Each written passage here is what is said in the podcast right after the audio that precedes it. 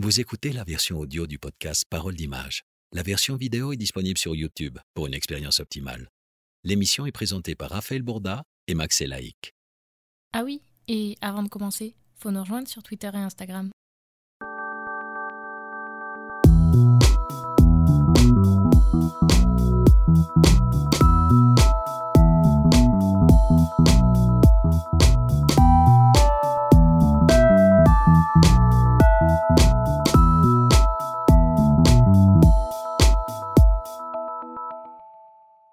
Un nouvel épisode de Parole d'image. Je suis toujours avec mon pote Max. Comment tu vas, Max? Eh ben, écoute, Raph, ça va bien. Ça va bien? Ça va mieux qu'hier. Mieux qu'hier? Ça va moins bien que demain. Ok. J'ai fait attention de le dire dans bon sens. Ouais, c'est vrai que d'habitude tu te trompes quand tu dis ça. Ouais. Aujourd'hui avec nous on a Martin Colombet et Tess Rimbaud. Comment vous allez? Ça va. Ça va? Ça va très bien. Ouais, Ça va, ça super. va. On est très content de vous avoir tous les deux. Yes. Merci. Couple dans la vie et couple de passion aussi, puisque vous avez vous partagez la même passion. Vous n'avez pas tout à fait le même métier. On va en, on va en discuter, mais euh, mais c'est la presse qui vous euh, qui vous réunit. Toi, Tess, tu es iconographe.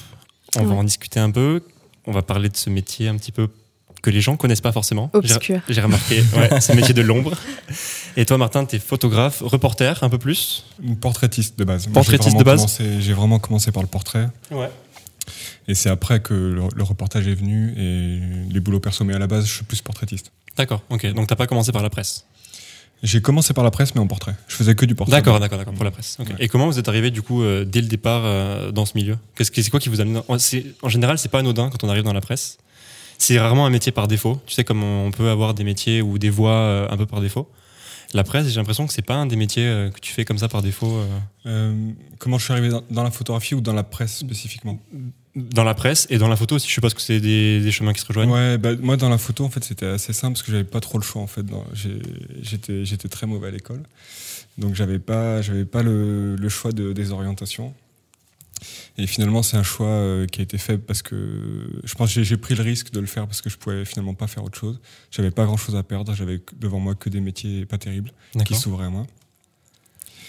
Et puis finalement, j'ai fait une école photo et pour la première fois de ma vie, j'ai été bon à l'école. J'ai fini premier de, ma promo. Enfin, j'ai eu le prix du jury. J'ai sauté une année d'une école privée. Enfin, voilà. Donc, Donc on parle en plus de l'ETPA. voilà, c'est ça. école que Célestine qui réalise euh, qui Voilà. réalise l'émission a fait, dans laquelle je l'ai rencontré. J'ai fait le TPA aussi. D'accord. Et tu l'as fait, et le Je l'ai TPA qui nous qui, qui est partenaire de l'émission. Ok.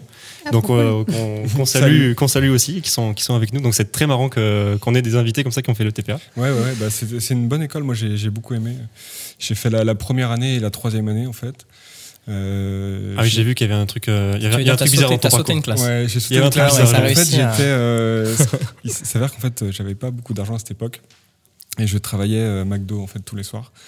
Et j'arrivais à exploser tous les matins en cours, en fait. Et euh, je devais être viré, en fait, pour la deuxième année. Ok. Et euh, j'ai eu un conseil de discipline, en fait. Et la personne avant moi avait été virée, enfin, pour les mêmes raisons. Donc, euh, j'étais vraiment persuadé de virer. Ok. Et je rentre dans le bureau, je me dis, je me refais virer d'une école, enfin, c'est la catastrophe. Et en fait, elle me dit, non, mais en fait, tu vas pas être viré, on va te faire sauter une année parce que tes profs t'ont sauvé. En fait, euh, Incroyable. On comprend pourquoi tu, Trop tu, cool. tu es jamais à l'heure, etc. Mais tu as, un super potentiel, on va te faire euh, passer directement en troisième année. Donc, ils m'ont fait économiser euh, 7000 euros, ce qui était bien. C'est clair. Ce qu'on appelle un ascenseur émotionnel. Ouais, c'est ça. Donc là, j'étais trop content. Dans le bon sens. Ouais. Ouais, tu vas dans tu vas dans, le, dans bureau de l'administration pour te faire virer et, Et c'est ça. et, et tu Et sors je- avec un saut de Ouais. classe, tu vois. C'est ça. Trop Et bien. euh, je m'apprêtais à appeler euh, mes parents pour dire que j'allais être encore viré. Et en fait, euh, je les appelle pour dire que je leur ai fait économiser de l'argent, donc c'était bien. Et puis au final, euh, je sors avec le, le prix du jury sur Ouais. euh, la troisième année. Et tout de suite, j'ai pu enchaîner avec un, un assistanat chez Stéphane Lavoué, donc euh, qui devait durer un an et qui finalement a duré six mois parce que j'ai tout de suite travaillé en fait. J'ai eu des commandes euh, directement pour, euh, pour plusieurs magazines et du coup en fait ça devenait compliqué d'être assistant et travailler en même temps. Donc, On parle euh, de quelle année là? euh, le TPA 2011. Donc, je sors en 2010. Ok. Et en 2011, euh, je travaille directement pour la presse dès que j'arrive sur Paris. En fait, j'ai eu assez enfin, pas mal de chance. et C'est très vite goupillé. Et j'ai pu faire des portraits. Les premiers qui m'ont fait bosser, c'était le magazine Tétu. Ok. Après, très rapidement, Libé en 2011. Et après, ça a suivi avec euh, les cahiers du cinéma, Le Monde, Télérama, enfin toute la presse un peu à photo qui maintenant a un peu périclité. Mais, euh, C'est c'est la presse qui est venue vers toi à chaque fois? Non, c'est moi qui ai montré mon book. Ouais. Donc j'ai vraiment fait le tour des rédactions avec un gros book euh, en format A3, en papier, euh, avec des projets très perso et assez, assez radicaux quand même, enfin, dans, par rapport à ce qui se fait en presse.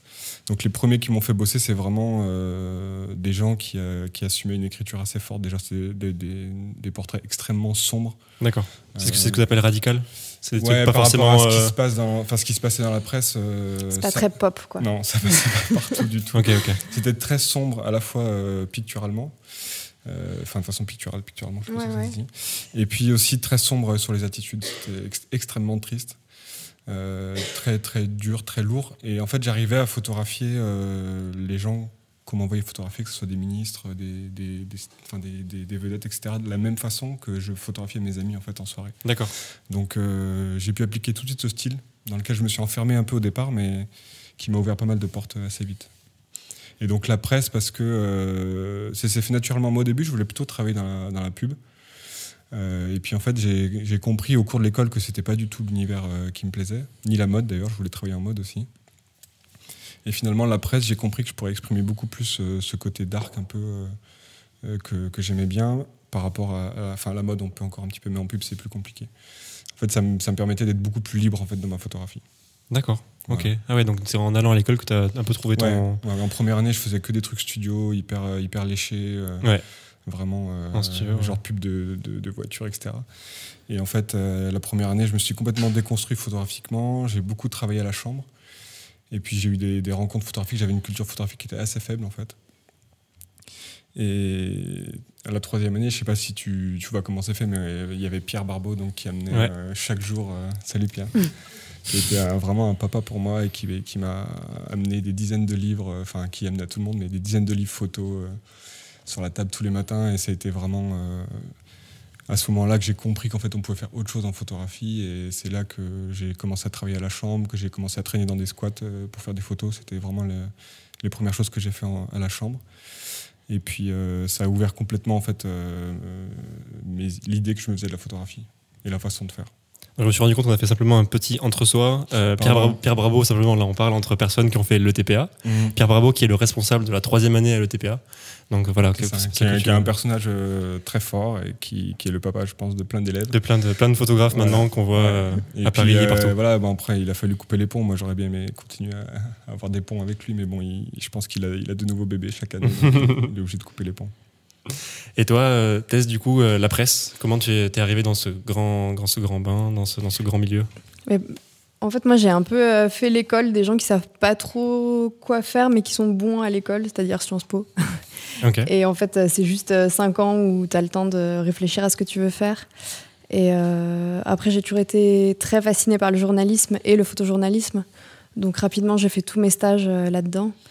Et euh, en fait, c'est ces stages qui m'ont lancé dans ce, dans ce milieu-là, parce que le icono, c'est très peu connu et euh, il n'y a même pas de formation. En fait, enfin, il y a des formations professionnelles, mais il n'y a pas des formations post-bac, par exemple. Ou en tout cas, à mon époque, il n'y en avait pas. Peut-être que là, je ne me suis pas penchée euh, euh, sur des formations récentes, mais... euh, Et tu savais que tu voulais faire euh, iconographe, du coup À peu près? Non, je j'hésitais entre euh, journaliste parce que j'ai une formation de journaliste en fait et j'écris et des fois j'écris pour Libé aussi euh, sur la photo et j'adore ça. Et euh, en même temps, j'étais très intéressée par l'image. Donc euh, en fait, je me suis retrouvée euh, dans ce métier qui fait le pont entre les deux et, et ça me va bien. Et euh, voilà, en fait, j'ai fait un stage, euh, un premier stage dans une, euh, une coopérative de photographes en Argentine qui Donc t'as commencé en tant que photographe? T'es rentré dans l'image en faisant de la photo ou... Ouais, je faisais un peu de photos, mais, mais pour la coopérative, je faisais pas un taf de photographe, tu vois, je faisais un taf de relations euh, éditor- enfin responsable éditorial où tu vends les sujets aux magazines, etc. Et, euh, Donc et déjà après- dans l'édito, quoi. Ouais, c'est Ouais. ça, c'est ça. Et après, j'ai bossé dans la revue qui s'appelle Six mois. Euh, je sais pas si vous connaissez, qui est une revue de photojournalisme euh, assez connue et prestigieuse. Et c'est vraiment ce stage-là qui m'a un peu lancé dans le milieu. Et euh, j'ai appris plein de choses là-bas. Et après, euh, après un an de Myop, pareil, qui est une agence de, Ouais. de photoreporters euh, français. Et, euh, et puis Libé depuis six ans maintenant. Donc là, t'es à Libé Ouais, actuellement. Mais oui, ça fait longtemps. Ah ouais. Et donc je pense qu'il faut caler quelque chose. Enfin, il faut, il y a quelque chose qu'il faut définir parce qu'il y a beaucoup de gens qui sont en train de, de bégayer là derrière leur, derrière leur écran. Qu'est-ce qu'un iconographe ou une iconographe? Quel est son job en fait Qu'on n'entend pas forcément? Enfin, Mm. on voit, on, on, on est très à l'aise avec euh, le métier de journaliste Mm, mm. qu'on qu'on maîtrise, qu'on connaît et voilà. le métier de photographe aussi. Iconographe, on entend beaucoup moins parler, on voit, on voit beaucoup moins le- leur rôle de. Ouais, bien sûr. Bah, Il y a plein de gens qui savent pas qu'il y a un métier entre le photographe et le journal imprimé à la fin. en ouais, et même euh, avec entre le lecteur, ouais, bien sûr. Bien sûr, ouais. Et euh, bah, l'icono, c'est vraiment euh, la personne qui est en charge de l'image au sein d'un journal, en fait. Euh, et nous, à Libé, on se répartit par séquence. Quelqu'un qui fait la culture, quelqu'un va faire le sport. Moi, je fais l'international en ce moment. Et, euh, et donc, je suis en charge de tous les sujets internationaux en photo. Ça veut dire que soit je vais euh, lancer des prods, donc euh, trouver des photographes à l'étranger qui vont accompagner un journaliste sur un sujet. Euh, je sais pas, là, euh, récemment, on a fait euh, un boulot sur euh, les migrants euh, en, en- au Mexique qui sont rejetés à la frontière américaine, par exemple. Donc, il faut que je trouve quelqu'un, que je le brief, euh, que, que je lui rapporte un peu le. Qu'est-ce que l'écriture photo à Libé Parce que c'est souvent des photographes avec qui on collabore pour euh, la première fois. Et euh, Ça s'affilie à un boulot de commande? Ouais, c'est ça, c'est c'est de la commande en fait. D'accord. C'est de la commande. Dans Ou- les bons services photo. Parce que c'est pas partout qu'il y a de la commande. Ouais, en fait, euh, bah, ça veut dire quoi ça? c'est pas partout qu'il y a le budget et, et c'est aussi parfois plus simple en fait euh, et plus rapide et moins cher de trouver des photos en agence. Donc euh, t'es t'es t'es inscrit, enfin tu as un abonnement à des agences comme l'AFP, Reuters, AP et euh, tu prends tes photos euh, là-dessus quoi. Et nous on a on a ces abonnements là et c'est c'est super, mais en fait T'as aussi, euh, là, ça nous permet d'avoir des sujets avec un photographe, un journaliste qui étaient au même endroit, qui ont euh, des regards assez différents, que ce soit à l'écrit, euh, en image, sur un sujet. Et c'est ce qui fait la particularité de Libé, en fait. C'est assez fort. C'est des écritures qui sont pas purement journalistiques, mais souvent des, des regards d'auteur, en tout cas de la part des photographes.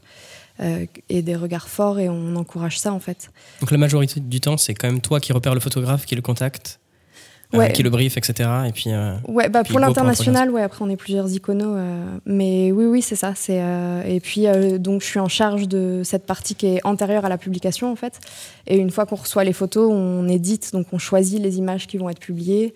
Euh, on travaille euh, main dans la main avec la maquette à Libé, donc les directeurs artistiques qui vont euh, mettre tout ça en forme. Par exemple, si tu as une double page, est-ce que quelle est le- la manière la plus pertinente de créer un récit en fait? Est-ce que tu mets une photo forte qui claque? Est-ce que euh, tu vas choisir d'en mettre plusieurs parce que euh, c'est plus euh, dans la série que tu as envie de raconter cette histoire-là? Enfin, En fait, toute cette réflexion-là, on l'a tous les jours au moment de construire le journal à Libé. Tous les matins, on se dit bon, comment est-ce qu'on comment est-ce qu'on maquette c'est un débat entre vous? Il n'y a pas quelqu'un qui est responsable de ça? C'est c'est Ben, des échanges? C'est un échange en fait entre l'édition qui euh, relie, et qui titre, etc., euh, le, la maquette, les directeurs artistiques et les iconos de Libé. Et les photographes, après, nous, on les implique souvent en leur euh, envoyant, parce qu'ils sont pas là présents, enfin, ils sont pas présents en fait à ces réunions-là. Eux, ils envoient leurs photos et après. euh, ils- ils- Enfin, c'est entre nos mains, donc je pense que ça c'est un peu frustrant quand t'es photographe. donc De- votre, votre relation avec les photographes, elle est souvent à distance, en fait. Ouais. Bah, surtout depuis qu'on a déménagé, là, plus personne vient nous voir. Et Mais- surtout aussi depuis le numérique, c'est vrai que le numérique a complètement cassé ce, ce lien de proximité Mmh. qu'il y avait entre le photographe et l'icono, parce qu'avant il y avait un service, euh, enfin il y avait un labo euh, à Libé. Où ils développaient les photos sur place. Voilà, où les, photographes pouvaient faire leur prod et puis après direct ils retournaient à Libé, développer leur film et c'était l'occasion pour eux de, de discuter avec les iconos, d'apprendre à éditer aussi et puis de, de rencontrer les autres photographes. Ça aujourd'hui c'est cassé un petit peu. Ouais. Oui, parce qu'on reçoit des WeTransfer en fait. Et ils venaient carrément euh, développer sur place? Ouais, ouais, il y avait un labo à Libé où euh, c'était euh, vraiment l'occasion de se rencontrer, donc euh, à la fois entre les photographes et puis les photographes et les iconographes. Nice. Et ils, ils choisissaient les photos sur planche contact. Donc ça, c'était Ah ouais. Ah ouais. ça, c'était le rêve un peu. Maintenant, c'est Ouais, terminé tout ça. Moi, j'ai pas connu ça. C'est un regret Mais, euh, ouais, un peu, parce que euh, t'as évidemment plus de- d'interaction avec Mm. les photographes, tu vois. Euh, après, nous, on essaye de garder ça à Libé, même si des fois on n'a pas le temps et tout. On essaye d'appeler les photographes, de dire comment ça s'est passé, quelle image tu préfères, euh, comment tu veux qu'on mette en valeur ta prod. Euh, et puis surtout, quand on fait la maquette, de- d'envoyer des screens, en fait. Euh, et y a, je sais que tout le monde ne fait pas ça dans la presse et je pense que les photographes apprécient vraiment euh, cet échange. Genre, ah, t'as fait cette maquette-là, t'as choisi cette photo en grand, moi j'aurais plutôt vu ça, vas-y, on essaie. Enfin, en fait, de se sentir impliqué dans, dans la dernière partie du process, je pense que c'est vraiment intéressant quand t'es photographe. Et il y a un nombre de photos commandées ou comment ça se passe? Je me dis, il fait une première sélection, en fait, le photographe. Ouais. Et du coup, c'est vous qui faites la sélection finale. Ouais, c'est ça. Bon, il n'y a pas vraiment de règles euh, et on a des photographes qui nous envoient. euh, Enfin, on a d'excellents photographes, mais qui éditent euh, pas très serré, qui nous envoie 100 images et on se démerde, tu vois. Ah on ouais, navigue un peu là-dedans. Ah. C'est galère et en même temps, euh, je sais pas, je choix, préfère, ouais, je préfère avoir euh, beaucoup de choix et Ok. tu passes un peu plus de temps et tu vois, il y a- tu sors des bonnes images que des photographes qui éditent super serrés et en fait, euh, bah, ils ont pas choisi la bonne scène, ni le... donc c'est- c'est pas très grave de- d'avoir le choix. Mais euh, bon, ça dépend un peu de, du sujet aussi. euh. Parfois, il y a un photographe qui va faire une journée de commande sur, euh, je sais pas, une manif de gilets jaunes. Il nous envoie évidemment plus de photos qu'un portraitiste qui a vu quelqu'un 10 Mhm. minutes, quoi. C'est sûr. Il y a un truc qui nous a fait marrer sur ton compte Insta tout à l'heure. Vas-y. Ouais. on s'est marré parce qu'on n'a pas, on On compris. n'a pas compris. Ah, on, sait même, on sait même pas si c'est une vanne. On sait- on ouais. Ah, on a- merde. Du coup, du coup peut-être que ça C'était- y sera pas, mais C'était peut-être pas clair. Euh, iconographe, service Libé, option nécro et lacrymo. Ah. Pourquoi Parce que euh, Libé est très connu pour ses nécros. Est-ce que c'est nécro que vous, euh, Euh, vous ouais, savez ce que c'est c'est le. Ouais, ouais. Les nécros, c'est quand euh, quelqu'un meurt, en fait, Ouais. c'est que tu, euh, tu fais un journal spécifique. euh, euh, mais j'aimais bien la rime, en fait. Et, euh, et c'était avant que je sois à l'international, je m'occupais du, euh, du service société en France. Et du coup, euh, c'était l'époque de la loi travail. Après, il y a eu les gilets jaunes. Et en fait, euh, je sais pas, euh, 60% de mon temps, c'était euh, traiter des photos de, de lacrymo, quoi. C'est pour ça que j'avais mis ça. On s'est dit, justement, moi je me suis dit, ça rime trop pour pas être une vanne. Ah. C'est un euh, peu une vanne, mais c'est un peu vrai aussi, parce que c'est deux trucs qui étaient importants à Libé, en fait. C'est euh, le mouvement social ouais. et euh, faire des belles nécros quand il y a quelqu'un qui meurt, t'as envie de rendre hommage et tu, les journaux que t'achètes à la fin, c'est toujours Libé, tu vois. Même si, parce que la une, c'est la une Libé avec le portrait en grand, noir et blanc, la titraille qui déboîte. Mhm. Ça, c'est vraiment un peu une fierté du journal et, et on garde ce- cet esprit-là, quoi. C'est, c'est, c'est, c'est marrant quand même, comme en bio, tu sais. Mais ça- c'est un peu badass, tu vois. C'est pour ça que je l'ai mis. stylé, ouais, ça fait un peu. euh, On a débriefé là-dessus, tu te rends compte qu'on a débriefé On a- là-dessus. c'est clair. non, et toi, Martin, du coup, tu disais que tu faisais euh, donc, du reportage, que tu as découvert euh, après l'école, tu as découvert c'est cette voie-là qui te plaisait? Euh, bah, vraiment juste après l'école, euh, j'ai fait que du portrait. De 2011 à 2015, j'ai fait que du portrait pour Libé et pour la presse en général, je faisais que du portrait. Et euh, à partir de 2015, il y a un changement au service photo, donc il y a une nouvelle chefferie et des nouveaux iconographes. Et il y a des listes de photographes qui ont été passées entre guillemets pour que les iconographes se repèrent un petit peu pour savoir qui bosse avec le journal, etc. Et du jour au lendemain, je me, je me je retrouve à travailler qu'en reportage. Et je pense qu'en fait, il y a eu un peu une méprise, c'est-à-dire qu'ils ne savaient pas que je faisais vraiment du, du portrait. Et du jour au lendemain, je me, je me retrouve à faire des, des reportages. Et c'était pas du tout ma spécialité, je savais même pas vraiment bien légender, etc. Et puis finalement, euh, j'en ai parlé à Tess, je lui ai dit, C'est- je fais aussi du portrait. Et en fait, euh, c'est que c'est là la première fois qu'on s'est vu. D'ailleurs, je, je suis arrivé en fait à un C'est jour. pour te plaindre. Ouais, Ouais, c'est ça. Exactement. Je suis arrivé, j'étais voir les Super chefs, j'ai dit énervé. écoutez, je, enfin, je sais trop bien que vous me faites bosser, mais en fait, moi, je suis un portraitiste à la base et euh, je veux continuer à faire du portrait parce que c'est vraiment ce qui est le plus important pour moi. Et puis, euh, en fait, ben, du coup, on m'a dit ah, bah, c'est Tess qui s'occupe de la, de la DER, va voir Tess, quoi. Et puis, je lui ai montré mon book. voilà. Et c'est la première fois que je l'ai vu. Trop drôle. C'était en Pour 2015. se, Belle plaindre, histoire, hein. pour se plaindre et se faire. euh, Et j'ai pour eu, rectifier le tir. de- j'ai eu des portraits après, assez rapidement. Ouais. Bon, puis après, j'ai- pas eu la séquence portrait très longtemps. mais, Ouais. euh, ouais. Et donc euh, Tess est tombée sous le charme du book et Non, au début, c'était amical, en fait, euh, pendant, pendant plusieurs années. En fait, on est ensemble que depuis euh, 2017. 18. 2018, ouais. Et, euh, et, euh, 2018. non, au début, en fait, c'était, ça a été euh, une, une bonne histoire d'amitié avec euh, Bobby aussi. Donc, euh, Ouais. On se voyait tous les trois. ouais, en fait, on a, on a formé un trio et c'était vraiment. On a formé un petit groupe. En fait, on était tout le temps ensemble et c'était vraiment d'abord une, une grande amitié, quoi. Mais ceux qui vous suivent, un- l'un, enfin les Mm. uns ou les autres, voient qu'il y a un noyau avec euh, un noyau de potes. On a l'impression Ouais, de l'extérieur ouais, ouais, c'est avec vous de deux. Bobby, Maud et Théo. Ouais, Aussi, j'ai l'impression qu'on a que- connu plus tard en fait et qui bossent pas du tout euh, pour Libé. euh. Mais c'est euh, d'abord Bobby qui les connaissait. Nous on les a rencontrés plus tard. Euh, mais c'est vrai que ouais, on a on a formé un petit noyau dur euh, assez vite euh, parce que en fait on avait cette affinité aussi. Euh, d'âge en fait moi c'est qu'on euh, je travaillais avec des iconographes euh, avec qui j'avais pas le même âge et en fait c'était une autre génération entre guillemets où tu avais accès à eux que par les téléphones euh, Mm. fixes de Libé Mm. euh, c'était hyper tabou de- d'avoir.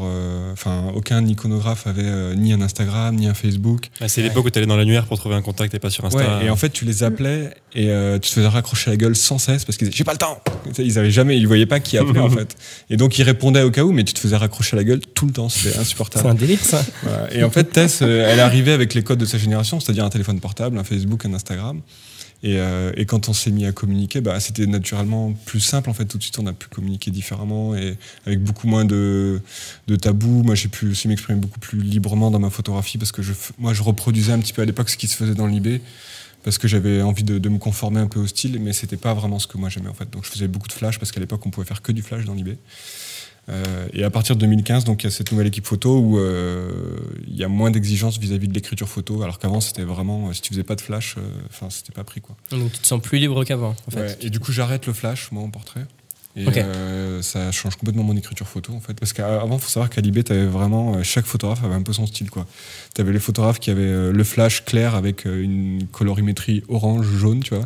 T'en Ouais. avais d'autres qui avaient du froid, d'autres qui avaient du vert. Et en fait, si t'en as un qui faisait la même écriture que l'autre, il se, il se faisait engueuler quoi. Enfin, tu vois, c'était vraiment. euh, soit t'avais le mec qui se plaignait, et puis après t'avais l'icodon qui appelait, qui disait ouais, t'es en train de marcher sur ses plates-bandes, tu vois. Ah ouais, donc tu t'es enfermé dans un. Dans un Et donc dans en fait un- chacun, alors moi j'avais le vert, tu vois, enfin, chacun avait sa couleur, c'était trop drôle. vraiment débile, Trop quoi.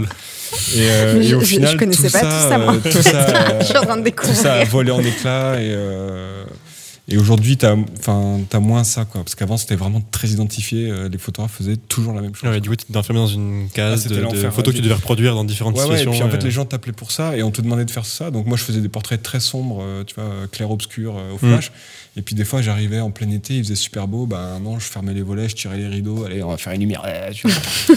en fait, j'en pouvais plus. Tu vois, à la fin, je me suis enfermé dans ce style, j'en avais marre. Tu vois. Et en fait, quand j'ai commencé à, pu- à pouvoir intégrer euh, les saisons, la lumière, le vent, les couleurs des arbres, c'était c'était une vraie libération pour moi. Je- moi. J'en pouvais plus de, de faire ce style. Une vraie libération. C'est vrai. Ouais. c'est- c'est- Ah ouais. Libération. On est obligé de changer de sujet. Vous avez. Euh, non, moi je voulais simplement te demander pourquoi le portrait? Pourquoi le Euh, portrait? Est-ce que c'est l'approche qui te plaît? C'est l'esthétique? C'est le rapport à la personne? C'est Pourquoi le portrait? Moi, je pense que c'est le, le rapport à la personne, si tu veux. En fait, je sais qu'il y a beaucoup de gens que le portrait angoisse parce que justement, t'as as ce face à face. Il y a une unité euh, un peu, Ouais, un peu psychologique. en fait, euh, ouais. ouais. Et moi, au contraire, c'est vraiment ce que je recherchais. Et euh, pendant des années, je pense que j'ai eu une histoire qui m'a qui m'a amené en fait à avoir ce besoin de, de communiquer et de reconnaissance aussi parce que j'ai comme je te dis j'ai une scolarité très difficile. Mhm. et quand je me suis arrivé en fait euh, en tant que photographe j'ai eu une espèce d'ascension sociale et je me retrouvais d'un coup euh, en tête à tête avec des ministres avec des, des acteurs avec des et, euh, et j'avais cette colère et tu vois j'avais besoin de de, de de communiquer avec eux en fait de comprendre tu vois. Et j'ai j'ai appliqué cette violence en fait dans ma photographie au début avec des une façon de photographier qui était très dure et j'avais besoin du portrait pour, euh, pour essayer de communiquer avec les gens, pour comprendre tout ce qui n'allait pas dans, mon rapport aux autres en fait. Et donc le, portrait, moi, tout, euh, tout le côté psychologique, le côté euh, on se rentre dedans, tu vois, ça j'adore, ça j'adorais ça. Quoi. Maintenant un peu moins, j'ai moins, de- j'ai moins ce besoin de violence tu vois, dans ma photographie, mais pendant longtemps j'avais une grande colère et je la, je la foutais dans la gueule des gens en fait. D'accord, donc t'as besoin de les bousculer pour, pro- pour Ouais, ouais. provoquer des choses. Je me, euh, je me fightais avec les, les services de presse, avec les presse. attachés de presse, avec les politiques. euh. Et en fait, ça ça m'a servi parce que je- il faut être un peu une teigne quand même dans ce Mm. milieu parce que euh, souvent, tu as, très peu de temps avec les personnes. Tu photographies des gens qui sont très souvent photographiés, souvent des politiques aussi qui sont des, des- et il faut les manœuvrer quoi. Et si tu te, si t'as pas d'abord cette colère, maintenant c'est plus une confiance en moi, voire euh, de la ruse. Mais au début, euh, c'était vraiment cette colère qui me, qui me tenait à eux, tu vois, et qui me, qui faisait que j'avais besoin d'avoir cette photo et je me laissais pas faire jusqu'à que j'avais pas Mm. ma photo, tu vois. ah. Donc ça, ça m'a beaucoup aidé, quoi. Et après, euh, le reportage, c'était plus dur pour moi au début. J'aimais moins le rapport à l'action, il fallait, il fallait plus le suivre, alors que vraiment le portrait, t'es créateur de l'action. Il y avait une distance imposée que t'avais pas avec le portrait où t'étais vraiment actif dans le Ouais, et truc. puis une, euh, j'étais trop sensible aussi au début, mon photographie. C'est-à-dire que j'avais du mal à couvrir euh, tout ce qui était manifestation, violence, euh, crise migratoire. Je rentrais en fait en larmes. Enfin, j'étais, j'étais, c'était trop dur pour moi. Donc, euh, il a fallu aussi adapter un peu les, ma façon de travailler dans les reportages. C'est pour ça que j'ai travaillé de façon très froide, même dans les reportages chauds. Et souvent à traîner à l'arrière des manifs, à photographier les messages, euh, photographier, euh, Mm. euh, en fait, euh, faire des ellipses et, et tu vas d'avoir une narration moins frontale que, que le- la tête de manif avec le- la baston, le sang, euh, tout ça. Est-ce que du coup, tu intégrais plus de photos de portraits que d'autres euh, photographes de reportage dans tes reportages? Non, au contraire, mes reportages souvent étaient extrêmement vides et j'intégrais souvent peu de gens. Et ma photographie tourne quand même assez autour du, du huis clos. Et même avec euh, le travail qu'on a fait ensemble, euh, euh, c'est un huis clos, c'est-à-dire qu'il n'y a que Tess, il n'y a pas d'autres humains. Il Mhm. n'y a que des animaux euh, morts et vivants et, et du. Et Tess pourra en parler, je pense, mais Mhm. dans ma photographie de reportage, je suis beaucoup appelé pour, pour faire les choses où il se passe rien. Quoi. Donc, soit les, les faits divers qui sont arrivés il y a 10 ans, les, les, les pédophiles qui ont tué 10 enfants dans la forêt, il faut y retourner, les, catastrophes industrielles, pareil, qui sont arrivées des années Mhm. avant. Et euh, moi, je suis assez dans. Quand il se passe rien, je suis à l'aise. Je fais de la photographie d'atmosphère, en fait, Martin. Cache une ambiance. Ouais. Moi, je trouve intéressant ce que tu disais par rapport à la, à la sensibilité et au fait de n'être un peu une éponge à- aux événements Mhm. qui se passent, tout ça. Est-ce que dans la presse, c'est une question pour vous deux du coup, puisque vous, vous êtes tous deux dans la presse, euh, est-ce que c'est un détachement qu'il faut avoir ou qu'au contraire il faut pas avoir pour être au plus près, enfin pour euh, pour faire l'article le plus juste? Est-ce qu'il faut s'imbiber de de l'événement et de l'émotion et parfois du drame euh, ou du bonheur hein, si c'est un Mhm. article joyeux, ou est-ce qu'au contraire il faut avoir un détachement euh, froid pour être juste, objectif et ne pas mettre sa, sa propre âme dans l'article euh, et avec, avec du coup un biais. euh. Bah après, moi j'ai un. Enfin, moi je, je fais pas de terrain en fait, parce que en tant qu'icono, du coup, t'es au bureau et tout, donc t'as pas, t'as pas une vision sur les événements euh, directs. Mais euh, déjà, je, je crois pas du tout à l'objectivité du journaliste euh, total. Tu, tends vers l'honnêteté, mais jamais vers l'objectivité, parce que je pense que ça n'existe pas, et en photographie non plus. Après, nous, Je pense surtout en photographie. Surtout en- encore moins, mais vraiment en- pour ça, en fait. chez les journalistes non plus, en vrai. Euh, et après, euh, bah, nous, en tant qu'iconos, c'est très différent, ouais, parce qu'on on a les événements filtrés par euh, les photographes.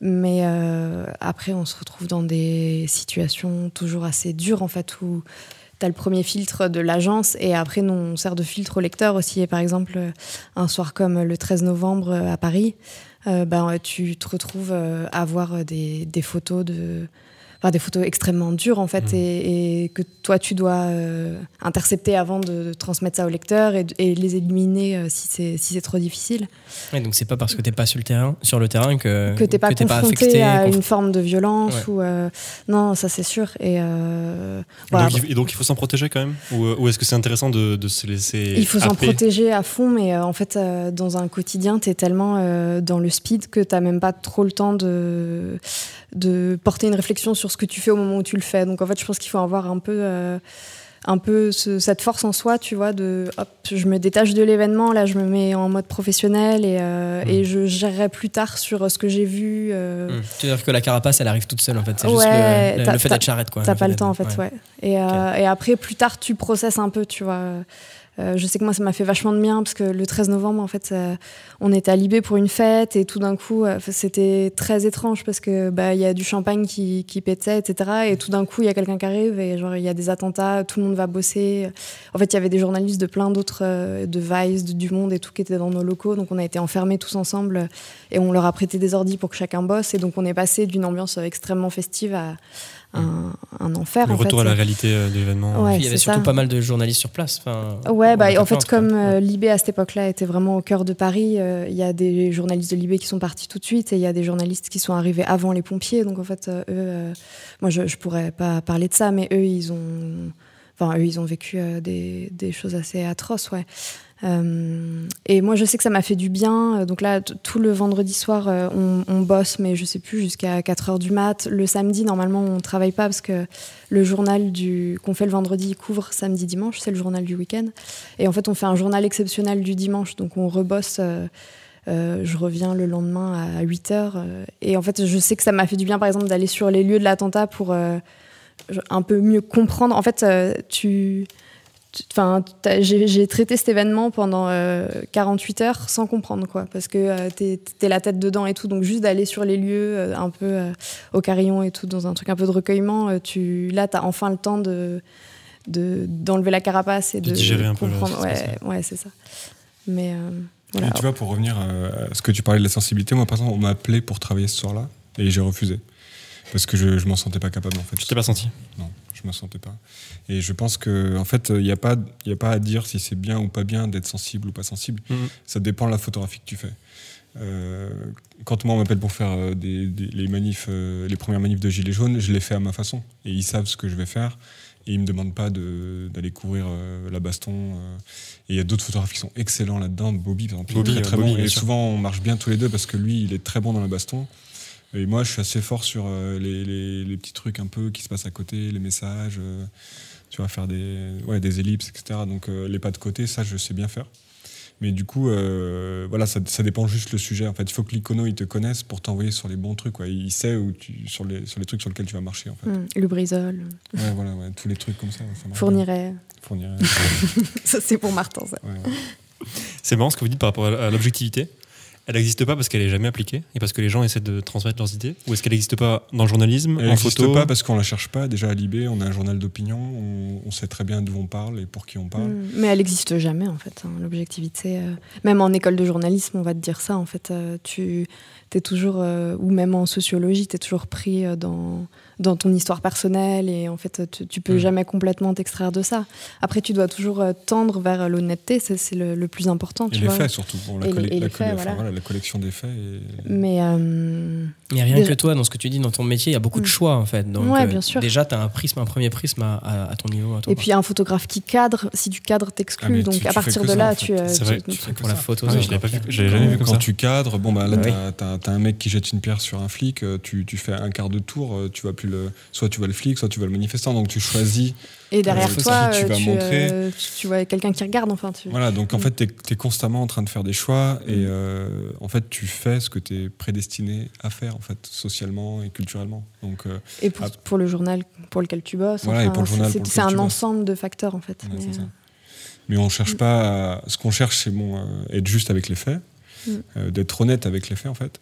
Et après, euh, bon, après, nous en plus, c'est assez différent parce qu'en tant que photographe, on est vraiment appelé pour ce côté euh, entre guillemets photographe euh, auteur. Donc, euh, Mm. on fait vraiment. euh, c'est- c'est c'est quasiment du boulot perso quand je bosse pour Libé. c'est des cartes blanches C'est des tout cartes le temps. en blanches. fait. Mm. D'accord. C'est pas euh, ah ben putain t'as as loupé cette photo personne va- enfin tu vois à part si euh, vraiment il y a un truc euh, bon qu'il faut pas louper mais on va jamais te te, te dire ah bah tiens t'as loupé ça t'as pas fait comme ça. Tu vois il y a des magazines moi par exemple je photographie les gens avec euh, leur veste et leur chapeau leur bonnet Mm. tu vois et puis il y a des gens qui me dire mais non mais pourquoi tu les as tu l'as shooté avec un bonnet un chapeau faut faut les déshabiller faut les mettre à l'aise euh, faut les faire sourire.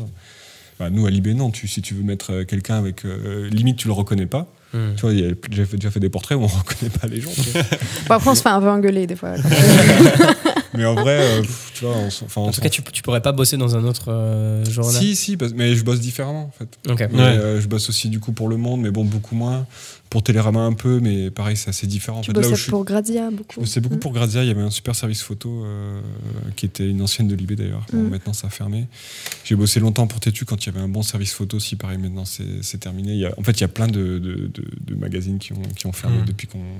enfin, moi en 10 ans, c'est c'est dingue.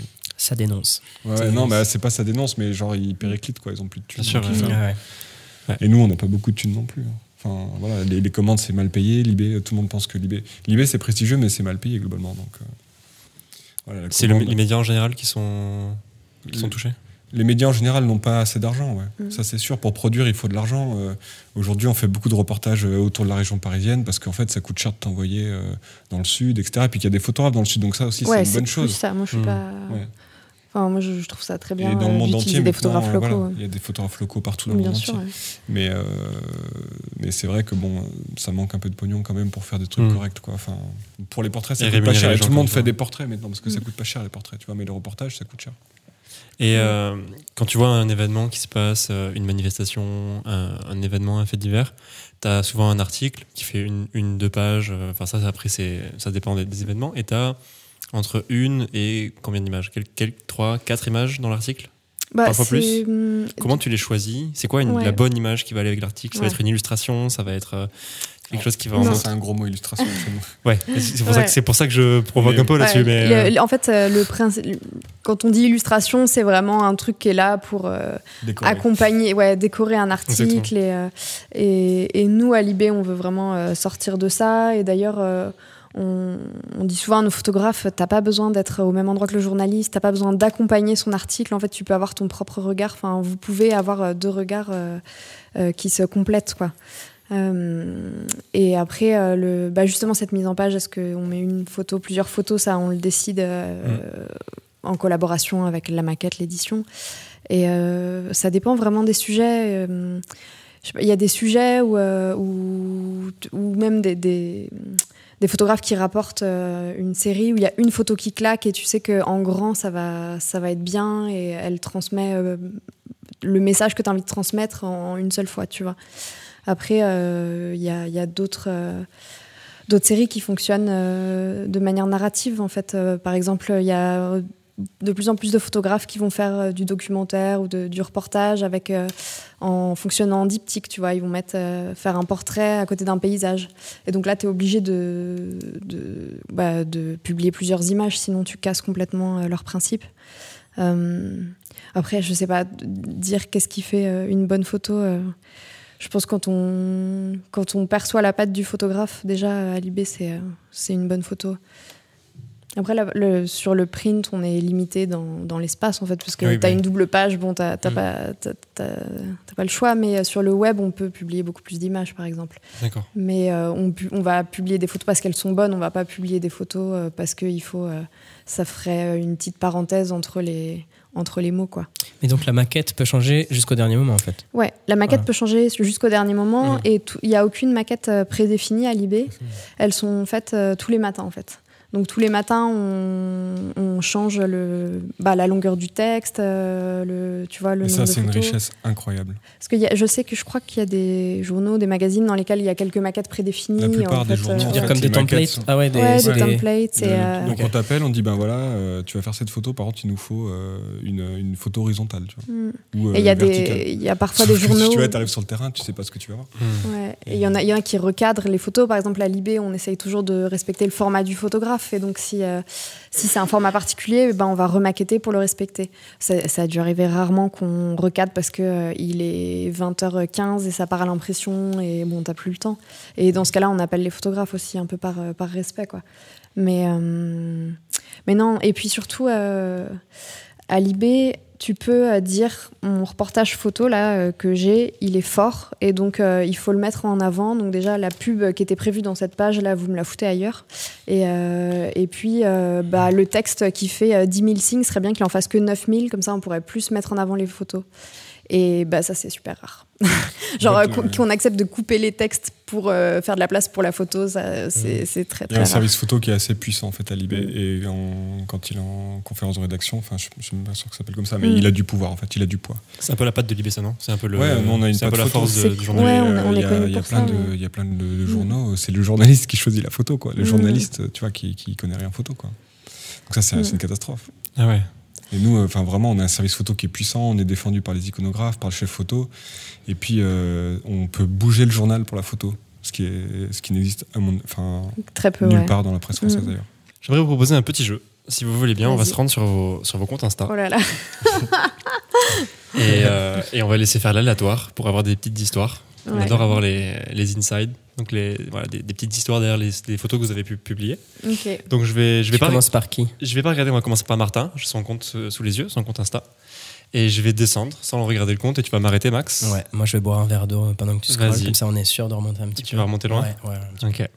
Ouais, je vais continuer alors. Stop. Ce sera celle-ci. Une, une photo que j'aime beaucoup. Euh, c'est pendant la loi travail. On veut tout savoir. Ouais, c'est pendant la loi travail, c'est un mouvement que j'ai couvert de A à Z, donc euh, suivi par l'IB. Donc c'est euh, à l'époque où donc le gouvernement de François Hollande fait une réforme du droit du travail. Et du coup, il y a un mouvement social qui naît d'abord dans les, chez les étudiants Mhm. et qui est quand même, il y, y a quand même une convergence sur ce mouvement. Euh, et surtout, c'est l'apparition euh, des Black Blocs au début, donc enfin du, du Black Bloc euh, Bon, au pas début. tout à fait l'apparition, mais il était assez. En massif. France, c'est vraiment là que ça se démocratise, quoi. Ouais. Vous avez le droit de pas, de pas être d'accord. Ah ouais. hein, pas d'accord, mais ce qui est sûr, c'est que même au début du mouvement, en fait, on voit, une, on voit clairement les, les- les étudiants qui se radicalisent. Et euh, en tout cas, le, il y avait déjà eu de- des, des- des- des blocs dans les manifs, mais c'était souvent en fin de manif. Mhm. Et là, la vraie nouveauté, c'est qu'ils viennent en tête de cortège, en fait. Et ils viennent ralentir, en fait, le- le- la manif. Et donc, c'est le début de ce qui va être, en fait, après le, le nouveau schéma du maintien de l'ordre. C'est lié, en fait, à ces mouvements-là où on voit beaucoup de, de, de- de jeunes donc euh, devant euh, dans le bloc et qui, euh, qui, qui en fait ralentissent la manif et vont en contact avec, euh, avec les keufs. D'accord. L'apparition des NAS, d'ailleurs, c'est Et des NAS, c'est en fait c'est là il y a un Mm. mouvement, il y a un- une bascule dans le mouvement social qui est, qui est sur ce mouvement. Et donc là, euh, il y a un- une manif qui est organisée et c'est vraiment le début où il y a des manifs sauvages qui partent de partout, en dehors du cortège. Et là, donc on est vers le vers le champ de Mars et il y a un cortège qui part dans une rue adjacente et les flics qui courent. donc là, on voit des CRS et des agents de ça c'est de la police. Ouais, euh, Premier plan, ouais. Ouais, le casque bleu, donc c'est police et derrière ça CRS. Ok. Et donc, ils courent après des, des, des gars qui, qui sont dans la rue. Donc, il y a eu plusieurs voitures brûlées et du, du gaz de partout. Donc, euh, ça, c'est une photo que j'aime bien. Pourquoi tu l'aimes bien? Pourquoi tu plaît particulièrement? Parce que, en fait, il y a un peu, il y a un premier plan, un arrière-plan. Il y a, tu vois, il y a la Tour Eiffel, il y a le gaz, euh, il y a des voitures qui crament. Et puis surtout, on sent un mouvement aussi. euh, pareil, il y a- il y, a une ellipse parce qu'on se demande vers- derrière qui il court. Donc, euh, c'est une photo qui, euh, qui crée de l'interrogation et qui, qui, qui dit des choses sans toutes les montrer, en fait. C'est marrant parce que ça rejoint vraiment ce que tu disais par rapport au fait que euh, tu photographies les ambiances et Ouais, là on a bah un là, plan il y qui est très général, ambiance qui est très Ouais. contextualisé, très Ouais. c'est marrant, ça, ça rejoint vraiment ce qu'on disait juste avant. Puis c'est tellement loin de la féerie habituelle de Paris, parce que toutes les photos de Paris avec la Tour Eiffel, tu C'est vois, c'est toujours symbole, un peu euh, romantique, et, et, euh, là c'est l'autre Paris, quoi. C'est vrai. Le C'est- pari de la lutte. C'est vrai que le gros symbole avec la tour Eiffel derrière. Mais tu vois, en fait, souvent, on- moi j'aime bien montrer des choses sans montrer les acteurs, tu vois. Et souvent, je fais ça en manif. C'est-à-dire que euh, je préfère montrer une vitrine pétée que quelqu'un qui pète une vitrine.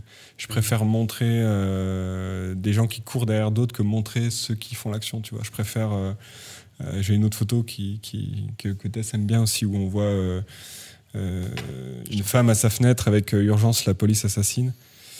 Et c'était pendant une manif à Ménilmontant où l'action, en fait, là, il y a une manif sauvage dans les Ah oui, je l'ai déjà vu passer. Ouais. Et on, on sent qu'il y a une urgence parce qu'on voit cette femme qui regarde apeurée à la fenêtre parce qu'en fait, euh, il y avait des gens qui renversaient des poubelles, qui les cramaient, etc. Donc il y avait du bruit dans la rue. Et juste avant, il y a un tag qui a été fait euh, par les manifestants sur le mur. Et tu vois, c'est, ça, c'est vraiment un pas de côté, en fait, où euh, plutôt que de montrer les poubelles qui brûlent et les gens qui, euh, qui font brûler les poubelles, et les flics et tout ça, on, on montre une urgence, un danger, tu vois, qu'on perçoit, l'inquiétude. voilà, chez la femme Mm. et le message qui est devant. Donc ça, pour moi, c'est vraiment une photographie que, je- que j'aime beaucoup et qui symbolise un peu euh, ma façon de faire de la photo. La petite, la, manif. la petite photo d'à côté, celle qui est Ouais, le pas de côté en fait. chouette. Tu disais, je photographie plutôt euh, pas trop les sujets directement, etc. Et du coup, tu avais tendance à, à photographier les, les CRS, les visages des CRS Ouais, je, je, mets, euh, je mets parfois en avant les CRS. Après, c'est vrai que dans ma photographie, du coup, il manquait beaucoup euh, le côté violence policière, parce que comme je vais rarement euh, là où il y a le contact, en fait, j'avais rarement des, des manifestants blessés, etc. Donc ça, ça a été un reproche qui m'a été fait, et que, que- enfin, je suis tout à fait d'accord pour dire ça. Mhm. Mais c'est vrai que ma façon de faire, le fait que je suis un peu trouillard, que je travaille au Leica avec un, un matériel qui coûte très cher, etc. Ah ouais, oui, il y a des manifs. Ouais, et surtout, je suis lent en fait. Donc, je suis obligé de travailler par scène. Donc, en général, je me place dans des scènes et puis je laisse les gens après interagir dans cette scène. Mais je, je peux pas en fait suivre des gens, j'ai pas d'autofocus. Ah, euh, donc tu as une approche du reportage où tu vas attendre l'action avant qu'elle Ouais. arrive comme un. Comme en un- fait, je, tu, tu je- pêches, je en fait. travaille euh, dans l'espace en fait. C'est-à-dire que en général, je, je cherche un, un espace, un cadre. Et quand je vois qu'il y a des gens qui vont passer dans ce cadre, je, je me place et j'attends que les gens rentrent dans mon cadre. Ah, c'est super autre intéressant. si tu veux, je vais te montrer. Ouais, bien sûr. Pendant le manif des Gilets Donc celle, que tu nous montrais avec la tour Eiffel en arrière-plan, tu étais déjà placé Alors non, là je courais un petit peu. Mais souvent je travaille, euh, je travaille justement en travaillant par scène, et ce qui m'évite aussi tout le conflit, parce que quand c'est quelqu'un qui rentre dans ton espace, t'as jamais de conflit. Bien sûr. Quand par contre toi tu vas photographier quelqu'un, C'est la rentre- personne qui vient vers toi, donc elle peut pas Voilà, te. c'est ça. Et du coup moi comme j'aime pas beaucoup le conflit, euh, je- j'essaye de toujours fonctionner comme ça en fait. Attends, je vais te retrouver. cette C'est classique comme euh, approche dans le, dans le Euh, reportage Pas trop, non. Pas trop, hein? Pas trop, Super mais intéressant. les gens qui travaillent euh, sans autofocus, souvent, ils font comme ça quand même. Mm. Tu vois, par exemple, cette photo, c'est typiquement ça. Tu vois, là, j'étais en train de photographier les, les voitures brûlées. Donc, c'était une commande que j'ai eue après le, le 1er décembre. C'était les gilets jaunes, ça. Voilà, l'acte 3 des Gilets jaunes, qui est l'acte le plus Violent. le plus violent, c'est le Ouais. 1er décembre. Et donc, euh, je, vais, je suis d'abord la manif, moi, tout seul, en fait, en y allant, parce que je sens qu'il se passe un truc, c'était Bobby qui était en commande. Et puis finalement, le soir, donc on fait le Burger King, donc là où les mecs se font tabasser dans le Burger King, on sort, et puis là, euh, donc il y a Isabelle qui nous appelle de Libé. Et Bobby décroche parce qu'il est cramé, il a couru toute la journée. Et moi, on me demande de faire les traces des, des- des- des- des affrontements. Donc je photographie euh, à- ce moment-là tous les, les voitures qui ont brûlé, tous les, tous les, les cours euh, à Paris autour de, Mm. de l'Arc de Triomphe qui ont été euh, abîmés. et je vois en fait une colonne de, de gens arriver. Et donc je change mon point, au lieu de faire le point sur la voiture, je le fais sur, euh, sur Babylone Brûle derrière. J'avais déjà une action qui était pas mal avec. euh, et d'un coup, j'ai les gens qui courent en fait. Et du coup, pareil, ça rejoint le fait d'introduire de l'urgence, euh, d'introduire. mais en, façon totalement décalée, en travaillant dans l'espace en fait. Ça c'est pareil, en fait je photographiais la, la banque, donc il y avait une banque qui était en train de brûler, et c'est les, pompiers qui passent dedans en fait. Mais je les vois arriver, parce qu'en fait avec le Leica tu travailles en dehors du cadre, donc Ouais. ça te permet de, de travailler par scène. Donc il y a beaucoup d'images comme ça où en fait euh, je choisis ma scène et je laisse les gens interagir dans cette scène. Ouais, avec certains Leica, en fait, simplement pour euh, une petite précision, pour ceux qui pourraient nous regarder sans être euh, habitués au, au Leica et aux, aux techniques de prise de vue un peu différentes, dans ton viseur, tu as une scène qui est plutôt large, Alors- et tu as un cadre dans ce cadre-là. Alors déjà, la première image. chose à dire, c'est que le Leica, c'est pas un réflexe. C'est-à-dire que tu ne vois pas à travers ton objectif euh, avec un jeu de miroir. Donc tu as, un petit cadre en fait à côté de l'optique et la mise au point se fait par télémétrie. Donc en fait, c'est un croisement euh, d'images. Et donc déjà, il y a un premier pas de côté, c'est que tu vois pas à travers ton optique. Et ensuite, dans ce cadre, en fonction de l'optique que tu choisis, tu as un, un rectangle blanc. Donc euh, plus la focale est longue, plus le cadre est petit.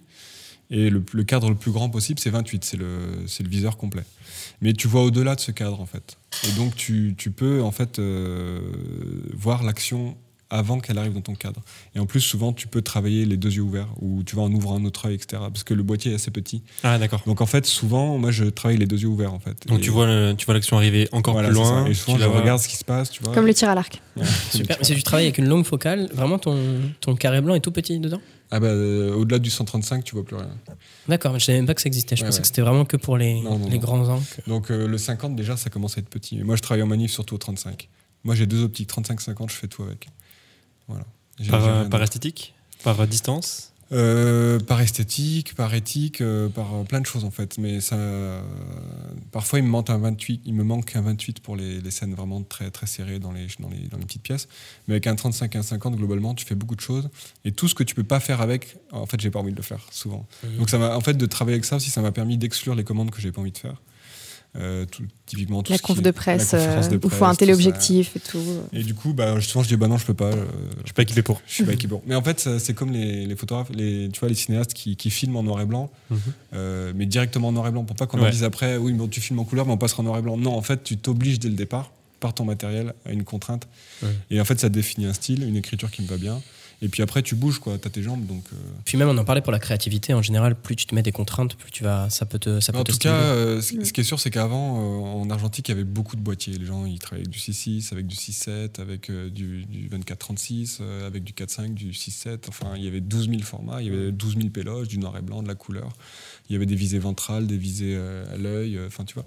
Et donc, euh, chaque personne trouvait sa- son boîtier. Maintenant, enfin, surtout au début du numérique, tout le monde travaillait avec un Canon 5D Mark II, quoi. C'était l'enfer. Et du coup, euh, moi, ça m'a permis déjà de. J'ai commencé après d'abord avec un Canon, ensuite avec un Nikon, déjà à mettre des optiques euh, non autofocus dessus. Et depuis, euh, maintenant, complètement passé au Leica, parce que du coup, tu vois pas ta profondeur de champ non plus. Comme tu vises pas à travers l'optique, tu vois pas la profondeur de champ. Donc en fait, euh, c'est une photographie qui est très mentale parce que tu vois pas euh, ce qui est net, ce qui est flou. Et du coup, dans la, dans la, dans la valorisation des plans, tu choisis beaucoup plus. Alors que souvent, l'autofocus, tu as tendance à à mettre le premier plan net, en fait. Alors que là, tu vas pouvoir jouer, mettre un message net à l'arrière-plan. Et moi, j'adore mettre tous mes premiers plans flous, en fait. Et, et souvent, ça me permet aussi de, tu vois, de ruser un peu. Par exemple, si je veux photographier un flic derrière qui est en train de, de regarder, ou tu vois, et je fais semblant de photographier un manifestant, je le mets flou, et derrière, je mets, Ah je mets- oui. je mets net le. Ta distance est créée. en fait, j'ai euh, toutes les techniques pour éviter les conflits. mais, euh, mais en fait, ça permet de travailler vraiment différemment, en fait. Mais par contre, c'est ouais, c'est très cher et c'est fragile. Donc, euh, Mais ça aussi, ça influence la photographie, en fait, c'est pas grave. Tess, je vais te reposer le même jeu. On va, on va aller sur ton, sur ton compte Insta. Et tu vas tomber sur une photo de Martin, ça, ce sera trop bien. Il y a une chance que je tombe sur, sur une, de tes photos ou une photo de Tolstoy ou Non, on, on va, on va voir. On va Un voir. petit selfie euh, en vacances. C'est parti. C'est parti. Vas-y, stop. Ce sera celle-ci. Ah. Ah. Bah ouais, après, euh, enfin, le principe de mon compte, c'est vraiment de, de mettre en avant euh, des séries qui m'ont tapé dans l'œil. Donc des fois, il y a, des fois c'est des trucs produits par Libé. De ton compte et de ton métier d'ailleurs aussi. C'est un peu aussi ton. Oui, c'est vrai, ouais, Ça rejoint vrai. bien sûr. Bien sûr, ouais. Et euh, des fois, c'est juste des trucs que je vois passer. euh. Donc, euh, c'est un journaliste de Libé qui a été euh, au festival, au centre d'art Gwyn's Et Marc Neville a fait une, une résidence en Bretagne. Euh, je sais pas combien de temps, je crois que c'était une année. Il a fait quelques courts séjours. Et euh, j'adore. J'adore ce qu'il fait. C'est euh, c'est hum, c'est assez drôle. euh, c'est. Je sais pas si. Ah non, ça slide pas, ouais. Bon, bref, j'aime beaucoup ce, Ok. ce photographe. Je suis en train de me faire attaquer par un- une bête. Enlevez vos casques. T'as t'as Mais, beaucoup euh, de, de retours de ta communauté parce que du coup, t'es pas photographe, du coup. Ouais.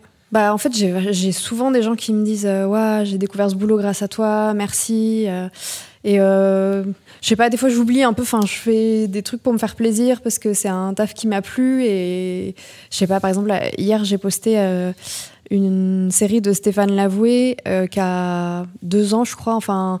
Un truc vieux juste parce que je suis retombée dessus par hasard. Et, et du coup, je me dis, bon, euh, personne va réagir parce que ce truc-là, tout le monde le connaît. Ça fait deux ans que, qu'il est, euh, qu'il est paru, le bouquin. Euh, et en fait, euh, je sais pas, il y a eu euh, euh, bah, 911 likes pour mon compte, c'est, beaucoup. Et plein de gens qui me disaient Waouh, je connaissais pas, c'est hyper beau, on dirait des portraits de la Renaissance. c'est, des, des, des Bretons, en fait. C'est, beaucoup autour de l'océan, des pêcheurs, etc. Et bah, en fait, ça m'arrive souvent d'avoir à nouveau ce truc de. Tu fais un, un taf qui te plaît, tu mets en avant des photographes qui te plaisent, et en plus de ça, euh, tu, euh, bah, tu fais découvrir plein de trucs à des gens. euh, parce qu'il y a beaucoup de gens qui me suivent qui connaissent pas trop le monde de la photo aussi. Il n'y a pas que des photographes en fait. Et je sais pas, c'est toujours assez C'est grati- top pour aller c'est des inspi et, des, et des petites références, et Ouais. des, des nouveaux. des- parce que, ouais, en fait, je suppose que tu passes beaucoup de temps sur les réseaux sociaux avec ton, avec ton métier. Ouais. Et donc Je- tu vas chiner les, les pépites. euh. Ouais, c'est ça, mais en fait, pas que. euh, Pas que les trucs je- contemporains. hein. Il a fait beaucoup d'histoires de la photo aussi finalement. Ouais, bah pas forcément dans ma, pas forcément dans ma formation euh, professionnelle, mais euh, je. Sur Insta, je parle. Ah, sur Insta Hmm. Oui, moi, je, je, je, je- parle de, de photos, euh, de photographes d'archives ou de, de, de- d'anciens photographes, ouais. Mais non, mais je trouve des inspi, ouais, sur Insta, bien sûr, mais beaucoup euh, dans des festivals, en fait. euh, j'y vais pas toujours physiquement, mais par contre, je, je lis Tu te renseignes. tous les programmes de tous les festivals, tu vois, pour voir les nouveautés. En fait, concrètement, j'aimerais bien que ce soit moi, mais je passe beaucoup de mon temps sur un ordi et donc je vais piocher dans tous les endroits où je peux voir ce qui se fait euh, dans la photo contemporaine pour, euh, pour euh, bah, me tenir au courant et puis partager, quoi. Donc, il y a beaucoup de magazines, en fait. Il y a un magazine améri- américain qui s'appelle American Suburb X. Il publie des, interviews très très souvent et c'est assez pointu, c'est toujours super ce qu'ils font. en fait, j'ai plein de sites comme ça où je vais un peu, euh, je sais pas, une fois par semaine pour regarder ce qu'il y a de nouveau. C'est une bonne astuce même pour nous, euh, pour trouver des inspirations, de, de regarder des programmes de festival. Moi, c'est un truc que je fais pas. Magazine, pas mal, mais euh, programme de festival, c'est vrai que c'est. Mm. Ouais. Même ouais, d'y ouais. aller, hein, c'est le mieux. Mais... Non, mais on y va de temps en temps, mais euh, je sais pas, Libé, c'est déjà, c'est tellement. euh, Enfin, c'est c'est tellement toute ta vie et tu, tu peux pas y aller parce qu'il y a le journal qui sort le lendemain, machin. Donc, euh, au, bout d'un moment, euh, genre, euh, moi, j'ai un peu abdiqué. J'ai dit, OK, genre, euh, il faut que tu reconnaisses que bah, à 18h, les vernissages, tu peux pas les faire parce que nous, on finit à 20h, donc euh, laisse tomber. Euh, Il y a plein de photographes qui m'invitent et je dis toujours non et c'est frustrant, mais en fait, c'est pas possible. J'ai même pas le droit, en fait. Genre, euh, je pourrais, mais j'ai pas le droit de quitter ma rédac tant que euh, la une n'est pas bouclée et tout le bordel. Donc, euh, donc euh, voilà, soyez pas frustrés. Si je viens pas, je peux pas. c'est un petit message, le petit message glissé entre deux, entre deux, entre deux paroles. Arrêtez de m'en vouloir, s'il vous plaît. Donc vos comptes Insta, Martin Colombet, tout attaché, et Passion Icono pour toi, Tess, Ouais, que- c'est qui s'affiche pour ceux qui nous, qui nous regardent. Et comme on est sur les frustrés aussi, euh, je préfère le dire tout de suite. En fait, Tess ne me commande pas d'image depuis qu'on est ensemble. Ah oui. Donc euh, depuis depuis 2018. C'est le règlement de compte. Non, mais voilà, je le dis parce que euh, c'est normal, c'est un milieu où il y a beaucoup de concurrence et Ouais, de, de ressentis. Mais nous, c'est une règle qu'on s'est fixée en fait très vite dès que notre relation a changé. Mhm. Euh, on a arrêté de travailler ensemble. En fait. Bon, de toute façon, maintenant, elle travaille à l'international, donc. euh, Mm. Il y a plus de raison. Plus de Mais même raison. à l'époque où je Mais faisais même à l'époque, euh, voilà, je- en fait, on a, on a arrêté pour euh, des raisons éthiques, en fait. Ouais, bien sûr, je comprends. Mm. Non, c'est C'est normal, en fait, mais juste, euh, il y a plein de gens qui fantasment sur le fait que, que je travaille. comme Oui, ça, oui, ça, je- vois, je mais- comprends. Ouais. Alors qu'il est arrivé à Libé en 2011 et moi en Ouais. 2015, mais euh, Ouais, puis ça aurait pu vous pénaliser tous les deux, quoi. Enfin, c'est. bah, ça Ouais, l'a bah, pénalisé ça parce qu'il a, Ça- ça fait il a moins bossé du coup, mais Ouais. euh, J'ai moins bossé parce un que je bossais beaucoup avec Tess, c'est vrai. Donc, euh, Enfin, beaucoup, ouais, et, et avec d'autres Ouais. iconos, et, etc. Mais, euh, mais bon, c'est c'est pas grave, c'est ça nous. euh, Enfin, c'est important de faire ça en fait. C'est. euh, Ouais, quelque part. Ouais. Et le message est passé. Voilà. On a beaucoup parlé de la presse. Ouais. Et euh, dans les échanges, quand on s'est appelé, dans nos échanges de, de messages, tu me disais que alors tu étais photoreporter, que, que tu venais de là, euh, et, et du, et du portrait, et que ces derniers temps, tu favorisais de plus en plus, toi, Martin, euh, les travaux perso. Ouais. Et il y a une grosse actu là, euh, toute récente, qui est sortie avec, euh, avec Fisheye, dans, dans, avec, oui, c'est en partenariat avec Fisheye? En fait, non. Ce qu'il y a, c'est que j'ai commencé. Donc, on a commencé un boulot perso il y a quasiment. euh, ben, dès, dès le début qu'on était ensemble, Mhm. donc ça fait quasiment trois ans. Et euh, j'ai travaillé longuement sur ce sujet. Et au fur et à mesure que le, le- le boulot grandissait, en fait, on se disait qu'on pouvait pas le sortir juste sur Internet, quoi. Et donc, quand j'ai commencé à sentir que le boulot était mature, on a réfléchi euh, à qui pourrait euh, le montrer. Et euh, moi, je trouvais que c'était bien quoi. Enfin, c'était le, c'était Mm. le bon magazine pour le faire. Et donc, euh, j'ai proposé le sujet, puis ça a été accepté. Donc on parle de votre série Blue Bayou, Ouais. à tous les deux que vous partagez. Ouais. Euh, j'ai essayé de pas me spoiler, donc Ouais. j'ai vu les images. On a vu les images, mais on a essayé de, Moi, j'ai regardé aussi, j'ai scrollé. ouais, on a essayé de de pas spoiler du tout. On aimerait bien savoir euh, du coup les le- le- le- la démarche du projet. On sait que c'est un, un, un- un portrait autour de toi, Tess, qui pose pour euh, pour Martin. C'était quoi, c'est quoi qui vous a motivé à à démarrer ce projet? C'était quoi le la démarche derrière? Bah, en fait, déjà, tout simplement, au début, je- je- j'ai beaucoup photographié Tess, mais d'abord au Laïka. euh, et beaucoup dans sa maison de, de famille, en fait, enfin, maison de famille, dans la maison Voilà de où ses parents. là où la- j'ai grandi, Là où elle a grandi, qui est une maison euh, dans le Maine-et-Loire, au bord d'une rivière, au bord du Loire, qui est une très très belle maison et où Tess euh, a forgé sa personnalité. Et j'ai tout de suite, euh, naturellement, en fait, je l'ai photographié, quoi. Et puis euh, après, on a, on a fait un voyage ensemble aux États-Unis. On a été à Boston voir. euh, Parce que en fait, je suis à moitié américaine, donc Ouais, on a ouais. été voir ma famille aux États-Unis. Et à ce moment-là, à Boston, il y avait l'exposition de Saliman, qui était une photographe que moi j'aimais beaucoup déjà, mais j'avais jamais vu d'expo. Enfin, jamais, jamais vu l'expo de, donc de, de son travail permanent de famille. Et on l'a vu ensemble. Immédiate famille. Et- Immédiate famille. pardon. et, euh, et ça, en fait, ça, on s'est dit, mais euh, ce serait, c'est trop bête qu'on fasse juste des photos comme ça, on pourrait faire tellement plus. Et on est rentré en France et j'ai ressorti ma chambre avec, avec laquelle j'avais déjà fait plusieurs boulots, déjà en calotype. Et, euh, et à la fin de l'été, on a commencé les premières images. Et euh, je me suis vite rendu compte euh, en fait, du, du potentiel euh, qu'il y avait autour de, autour de Tess, de sa personnalité, de, De, cette cet maison, endroit-là, ouais. C'est pas tant la maison, c'est aussi vraiment les- le- le- l'environnement, la rivière, euh, euh, les bras morts. Ouais, la maison, on la voit, on la voit pas. en on fait, la voit pas, ouais. Non, c'est. euh, Mais par contre, c'est vraiment. Parce qu'en fait, moi, Tess, donc au début, c'était une amie et je la connaissais qu'à travers Libé et qu'à travers euh, Paris. Mhm. Et en fait, euh, quand elle m'a invité dans sa maison, euh, en fait, j'ai compris qui elle était. J'ai compris toute une partie de sa personnalité qui m'était inconnue. Et je l'ai vu grimper dans les arbres, je l'ai vu se baigner dans, dans des eaux boueuses. Et moi, j'étais derrière tout fragile.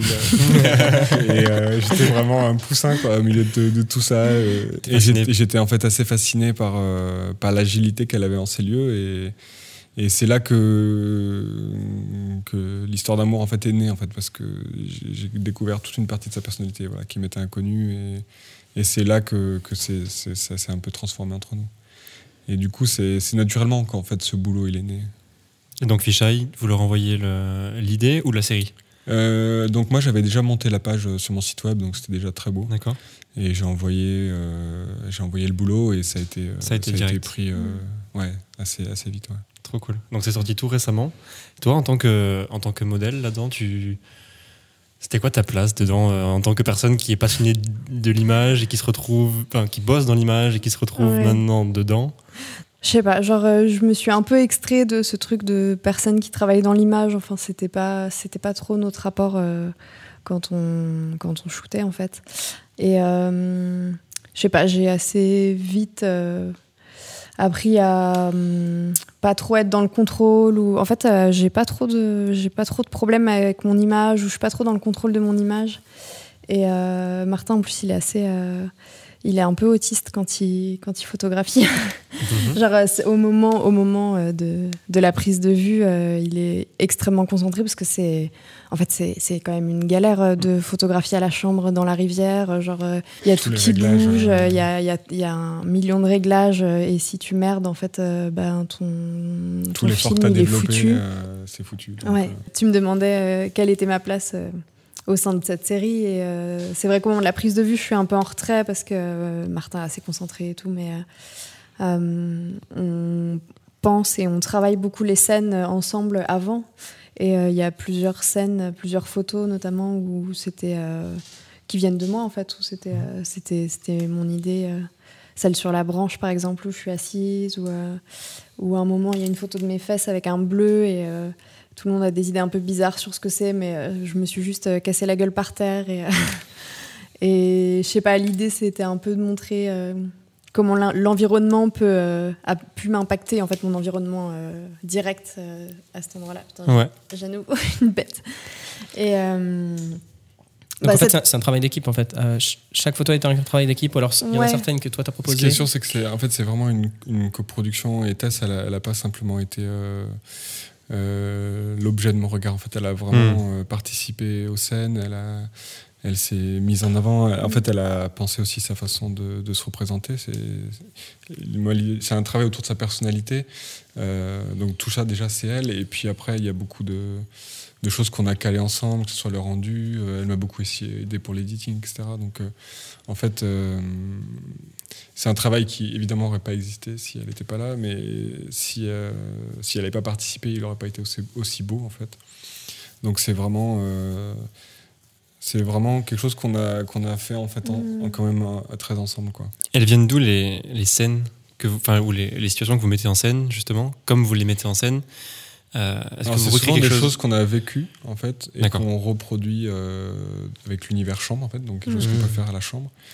Euh, c'est l'exposition aussi des totems un peu euh, de notre relation, de, de, de cette maison, de, des choses qu'on aime, donc euh, que ce soit le- les chats, le couteau, euh, les arcs, euh, tout ce qu'il y a autour de, de cette maison. Donc on, on les expose, c'est l'exposition de l'intime.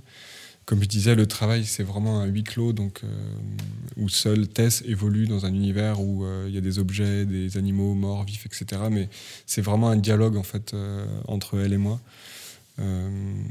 qui, qui est un peu en dehors du monde en fait, où on oublie tout le reste et où on, on dessine, enfin on, on a, exposé le, le monde un peu à notre image, un peu comme, comme on aimerait qu'il soit tout le temps. Enfin, il y, il y avait aussi un- une envie euh, que ce soit un travail assez féministe aussi et que ce soit pas à nouveau euh, un homme qui photographie euh, sa petite copine et comme Mm. c'est des boulots qu'on voit souvent et, et du coup on a été assez attentif à ce que ce soit pas juste en fait chaque image a un double sens et une, un signifiant assez fort et c'est pas juste l'exposition d'un corps euh, tu vois et, et c'est pas juste joli en fait. Et il y a plein de photos qui sont enfin qui sont pas très Souvent, Enfin. quand euh, les femmes sont photographiées, il y a une abstraction autour de leur personnalité. en fait. Et souvent, euh, c'est vrai que c'est quelque chose qu'on revoit souvent, et les, même la, la personnalité des femmes dans la société, elle est, elle est souvent mise en arrière-plan, en fait, euh, à la fois de, Mhm. souvent dans le choix des partenaires. Il y a plein de gens en fait qui choisissent juste une copine jolie. Ou, voilà. Donc, cette Euh, première image très forte. Ouais, qui est une des images les plus fortes du boulot. Je pense qu'il re- re- enfin, qui hum, représente assez bien le travail, euh, à la fois dans, dans le bayou, donc les eaux saumâtres, euh, un peu boueuses, l'arbre, et puis le- la façon dont le corps de Tess est photographié aussi, c'est-à-dire une, une nudité euh, simple en fait, euh, euh, qui est ni érotisée ni sexualisée. euh, qui est photographiée de façon ni valorisante ni euh, dégradante, enfin qui est, qui est une, une nudité d'enfant, quoi, simple. Euh, et puis il y a ce regard aussi, donc tout de suite elle me regarde, donc euh, il y a, on, on comprend qu'il va y avoir un dialogue en fait, je pense, entre elle et moi. C'est presque faux de te dire que c'est de la mise en scène. Ouais, mais d'ailleurs C'est c'est presque- vraiment la meilleure des quatre, hein. les autres elles étaient vraiment moins bien quoi. Et, euh, et là je te raconte pas le bordel juste pour la faire parce que Tess est sortie de l'eau depuis au moins 2-3 minutes parce qu'il n'y a aucune vague dans l'eau. Moi j'ai arrimé le bateau des deux côtés, la chambre bouge. je Donc, commence à avoir des sangsues aussi euh, je parce tire, que- le, je tire le truc et là, genre, on arrête de bouger pendant au moins une minute pour qu'il n'y ait plus rien. Et à chaque fois, ça, ça prend son. Moi, je suis sur un bateau là. Ouais, je pensais même pas que tu étais sur un bateau. Pour moi, tu étais sur le bord. Non, je suis sur un bateau. Donc Wow. euh, ouais, là, là, on rentre au bout du technique. Mais la technique, ce qui est bien, ce qui est intéressant, c'est que la technique est complètement derrière. Elle est complètement Hmm. oubliée. En fait, on la voit pas. On pense qu'au sujet. Et la particularité de la chambre, c'est que euh, tu peux rien prendre sur le vif en fait, parce que c'est des temps de pause très longs. Donc euh, il faut tout mettre en scène. Donc tu peux recréer des scènes euh, Surtout au vie. calotype. Parce que le calotype est sensible à 5 ISO. Donc, euh, si tu veux, le moins de temps de pause, c'est une seconde.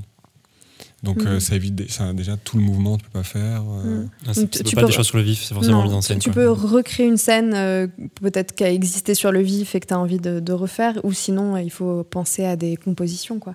ouais. Et après, Mais par contre, Vraiment, le calotype, en fait, euh, donc je sais pas si les gens savent un peu ce que c'est le calotype, je vais essayer de le préciser. Vas-y, vas-y. En fait, euh, donc, dans une chambre photographique, traditionnellement, on mettait du film photo, donc euh, de la pellicule, en fait, euh, comme on les- Mhm. enfin, ce que les gens appellent la pellicule, donc du film, euh, qui, qui est sensible entre 100, 400, 800 ISO euh, euh, en, couleur ou en noir et blanc. Euh, le calotype, ça consiste en fait à mettre euh, dans le châssis un papier photo, donc ce que normalement on glisse sous l'agrandisseur pour ceux qui ont déjà fait des tirages. Donc euh, quand on, passait la lumière à travers le négatif, après ça tombe sur un papier et c'est là que naît la photo. Donc nous on prend directement ce papier qui est sensible à 5 ISO et qui n'est pas sensible à la lumière rouge puisqu'on peut travailler dans le labo à la lumière rouge.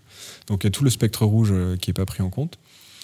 Et donc, euh, ça a un rendu très particulier. Il y a une dynamique qui est très faible euh, dans le papier. C'est pas sensible au rouge, donc euh, il faut faire des corrections d'exposition euh, dès qu'on passe midi, parce que euh, il y a beaucoup de rouge après midi dans la lumière.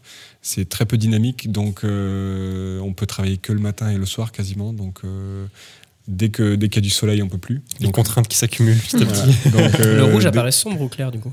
Il n'apparaît Très pas. fou. Il apparaît pas. Bah, il noir, apparaît pas. quoi. Non, Noir. il apparaît pas. Alors, Bah, oui, si, il apparaît. ouais. En fait, si tu veux, il insole pas le papier. Donc le Mhm. rouge apparaît noir puisqu'il Mhm. insole pas le papier. Par exemple, on a une photo euh, de tomates euh, en- à la fin de l'été. Euh, est- les tomates sont vraiment euh, Ils sont très noirs parce que le film, en fait, il n'est pas Ouais. sensible au spectre rouge. Donc tout ce qui est rouge n'apparaît pas. Ouais, Ma question c'était est-ce que les taches, par exemple un peu rouges sur la peau, vont avoir tendance à être sombres très foncées, ouais. Alors elles vont, elles vont, elles vont Ouais, être sombres exemple, et ça fait beaucoup beauté, sortir la, couche bleue. Ah ouais, c'est pour ça. C'est pour ça. Celle-ci. Cette image, c'était intéressante aussi parce que donc là, c'est en fin de journée. Euh, c'est un coucher de soleil sur Tess et on doit être à peu près à 80-90% de rouge dans le spectre euh, de la lumière. Donc euh, le, le calotype n'est pas sensible au rouge, donc c'est pour ça qu'en fait on a une forme d'accident parce que la photo est complètement sous-exposée. Elle est surdéveloppée déjà et en plus surscannée, donc ce qui, ce qui fait cette, matière hyper forte avec Mhm. beaucoup de traits, beaucoup de dégradation dans le fichier. On voit la trame même du scanner qui Ouais. est resté. Et les accidents nous intéressaient. Et particulièrement sur celle-ci aussi parce que en fait, on aime bien qu'il y ait un côté inquiétant à cette série. euh, que, ouais. Ouais, bah, c'est ce qu'on retrouve aussi avec la photo du bleu, c'est-à-dire que l'idée c'est de montrer la vie, mais pas forcément. Enfin, la vie euh, du quotidien, c'est pas que des bons moments, c'est aussi des, angoisses, euh, des peurs, des, des- choses qui nous effraient, des accidents, des maladies, des morts. Et, euh, et quand on parle de la vie, c'était naturel pour nous d'intégrer aussi ces dimensions-là, en fait, tout simplement. Donc ce bleu euh, sur le corps de Tess, hors contexte, il vous intéressait de le mettre en avant pour Ouais. susciter l'étonnement, le, presque C'est l'inquiétude. ça, ouais, une forme de transgression aussi, parce que évidemment, dans un boulot comme ça, les gens vont tous se dire mais est-ce qu'elle a été battue? Ouais, c'est Est-ce ça, qu'elle parle de son enfance? Enfin, C'est c'est Ouais. les retours que j'ai eu, alors qu'elle s'est juste cassé la gueule en montagne, c'était assez drôle. Ce qui est fou, c'est que parfois la lumière est même douce en fait sur le sujet. On- donc on a des lumières dures, des lumières douces, mais je pense que des fois la lu- la lumière était chaleureuse sur le sujet et au final on a, on a quand même. une Ouais, ben, le, le, très grave. C'est très charbonneux. C'est le rendu de la- Ouais, ouais. C'est assez dramatique en fait, chambre, ouais. au niveau de l'ambiance. Mm. Euh, une autre image importante, ben, et qui est souvent mal interprétée, c'est celle du couteau. Euh, C'est vrai que vous jouez beaucoup avec ces ambiances un peu graves. euh. Ouais, un peu dark, ouais. Mais ça, ça, moi déjà j'ai toujours fait ça dans ma photographie et puis parce que euh, pour moi pendant longtemps le monde était inquiétant en fait j'étais un enfant assez angoissé etc et tout donc euh, euh, quand j'étais petit je voyais des choses qui étaient peut-être positives mais moi pour moi c'était un peu angoissant donc en fait je pense que c'est resté euh, j'étais un, un enfant très inquiet en fait D'accord. et du coup, je pense que c'est resté dans ma photographie. Et ça, euh, et maintenant j'aime en jouer parce que, évidemment, ça, par exemple, c'est un hyper beau moment. C'était pendant le confinement, donc on s'est confiné là-bas. Et euh, ben, comme tout le monde, je cherchais des trucs à faire. Et finalement, j'ai pas mal bricolé pendant ce confinement. Et j'avais trouvé cette lame de couteau dans, dans l'atelier, qui était toute rouillée, qui devait être euh, au grand-père de Tess, je pense. Et, finalement, je l'ai restaurée. J'ai commencé par euh, ben, polir la lame, etc. Et le bois, en fait, c'était un morceau de bois que son père avait coupé cet hiver, du cerisier qui est juste en face de sa chambre, en fait. Donc, c'était vraiment une, c'était vraiment un arbre important pour elle parce que chaque, chaque été il fleurit devant sa chambre et du coup j'ai j'ai fait un coup- enfin j'ai j'ai fait le manche etc et finalement je lui ai offert et on a, on a eu envie de faire une photo et les gens voient des choses abo- abominables dans cette photo alors que Et oui, pour nous ça.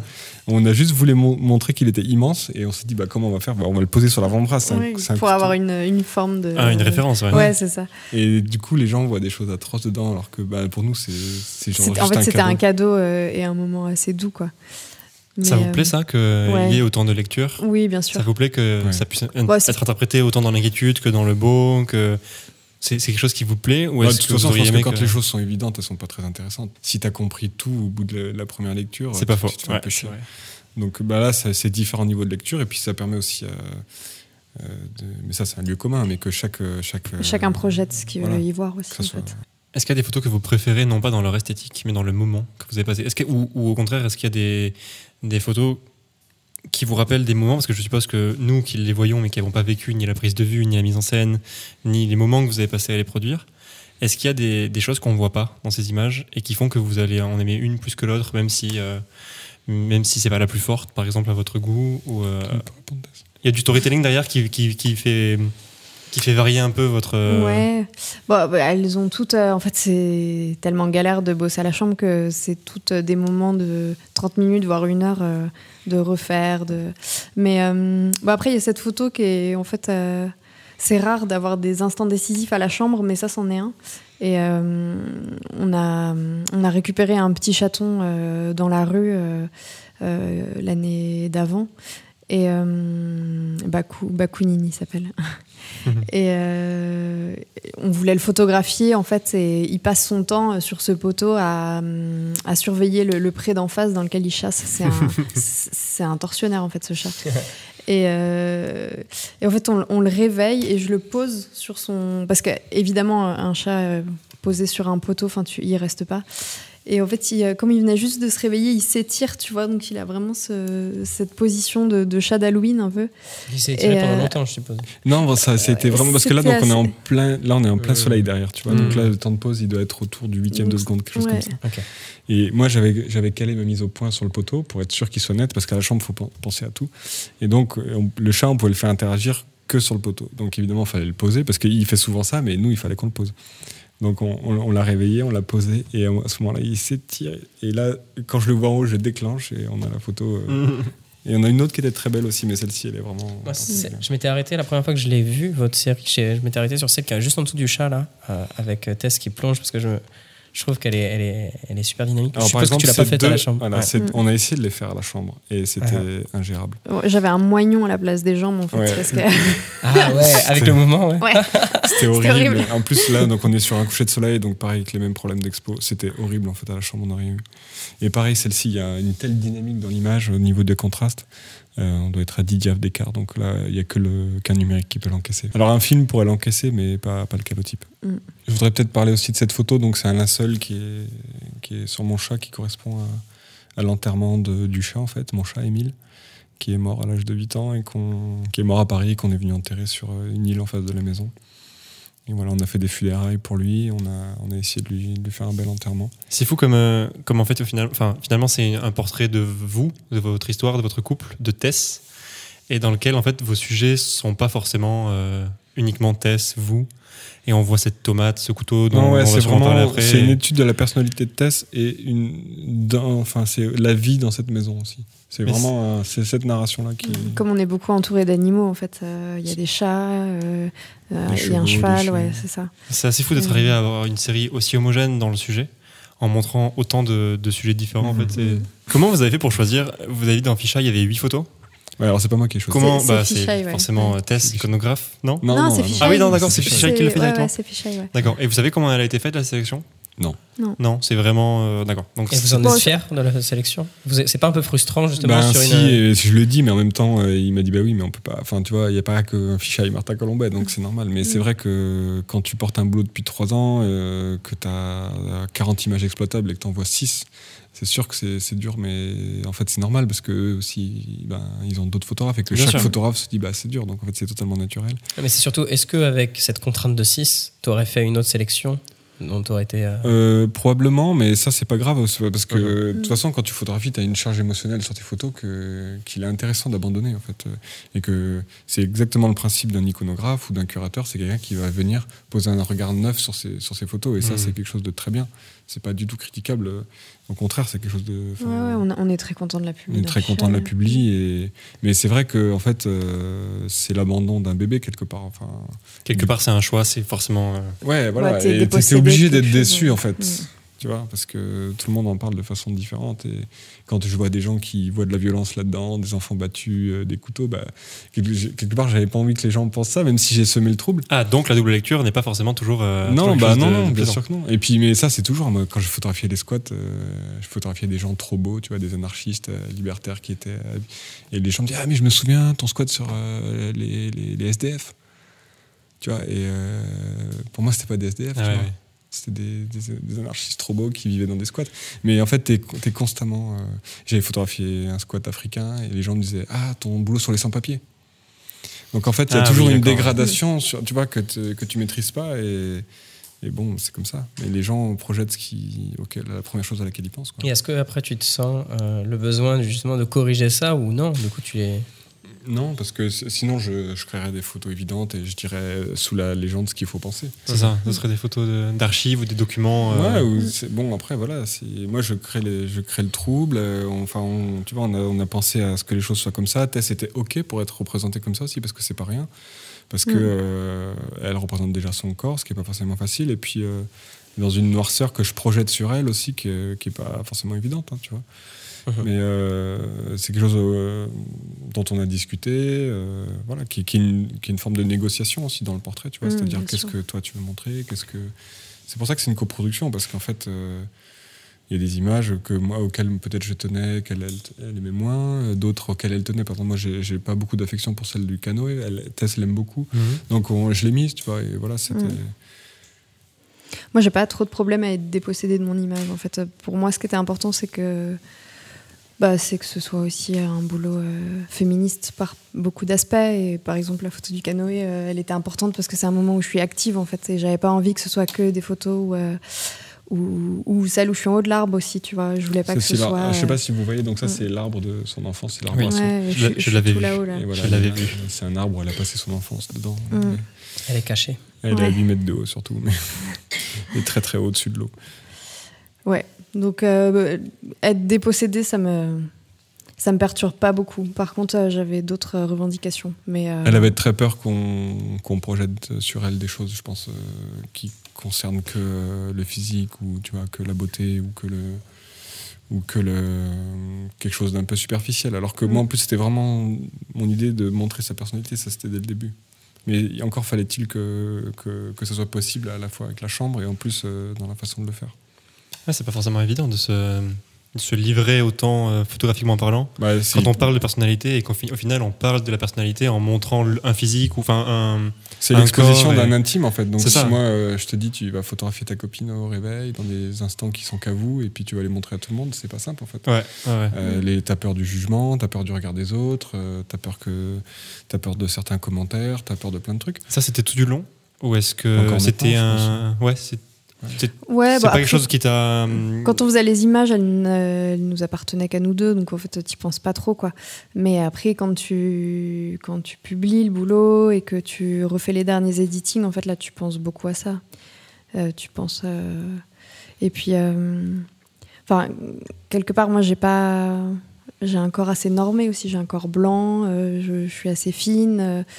Et du coup, je voulais pas, je voulais pas que ce soit, euh, je voulais pas être objectifiée, je voulais pas que ce soit superficiel. Et je crois qu'on a vraiment évité ces deux écueils et j'en suis assez fière du coup. Vous pouvez, la série est vraiment très chouette. Où est-ce qu'on Mm. peut la retrouver si on la, si on la cherche Où est-ce qu'elle est publiée Où est-ce qu'on peut voir Alors plus euh, pour le d'images moment, donc elle a- il y a une petite publication, euh, enfin une petite une publication de six pages euh, et quasiment six photos dans Fisheye et puis euh, sur mon site internet pour le moment où la série est au complète.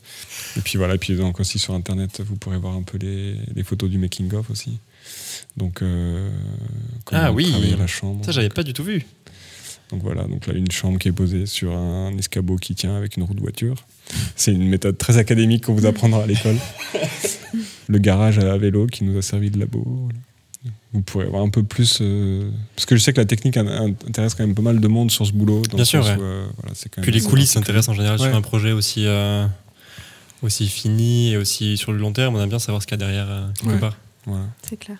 Quand on sort un, un projet comme ça qu'on bosse sur la longueur, que, au final, sur combien d'années vous avez Trois ans, trois mais ans. après, c'est pas. Trois étés, on va dire. C'est Trois pas, étés? Ouais, c'est pas fini non plus. C'est pas euh, fini. Ah, Ouais. J'allais dire, du coup, quand on publie une série ou un travail Mm. comme ça qui a pris autant de temps, est-ce qu'une fois qu'il est publié, on n'a pas un, Non, pas du tout. comme parce un- que, une falaise, quoi, en se disant et maintenant? Non, non, au contraire, moi j'avais, je l'ai retenu au maximum. Euh, j'avais vraiment envie de le retenir ce boulot. Et finalement, il est, il- je suis content qu'il soit montré. Et maintenant, au contraire, on va pouvoir refaire des images. Mais je voulais Mm. pas le sortir trop tôt. Donc tu continues à alimenter la page ou tu vas continuer à Ouais, alimenter elle la page? va. Mais en fait, à un moment, on avait atteint euh, ce que la vie pouvait nous offrir, si tu veux. Donc, à un moment, quand tu as épuisé toutes tes scènes, Mhm. si tu cherches à faire encore des images, euh, tu, tu fais soit l'escroquerie, soit, euh, soit des images moins fortes. Mm. Donc maintenant, bon, là, on a, on a un peu épuisé ce qu'on avait à photographier. Bon, on a Il- encore des, des idées. Il y a encore hein, des idées, ouais. mais si tu veux, maintenant, faut laisser la vie un peu faire son Ouais. travail. Quoi. avoir d'autres choses à raconter euh, qui vont vous arriver des, après, des- quoi. des nouveaux animaux, des nouveaux. Alors, des on n'a nouveaux pas, jeux. on n'a pas photographié notre chien encore, donc, Votre chien qu'on voit partout sur Instagram que vous avez Voilà, adopté récemment. donc euh, il faut son portrait. Merci de- d'avoir pris le temps de regarder ce travail.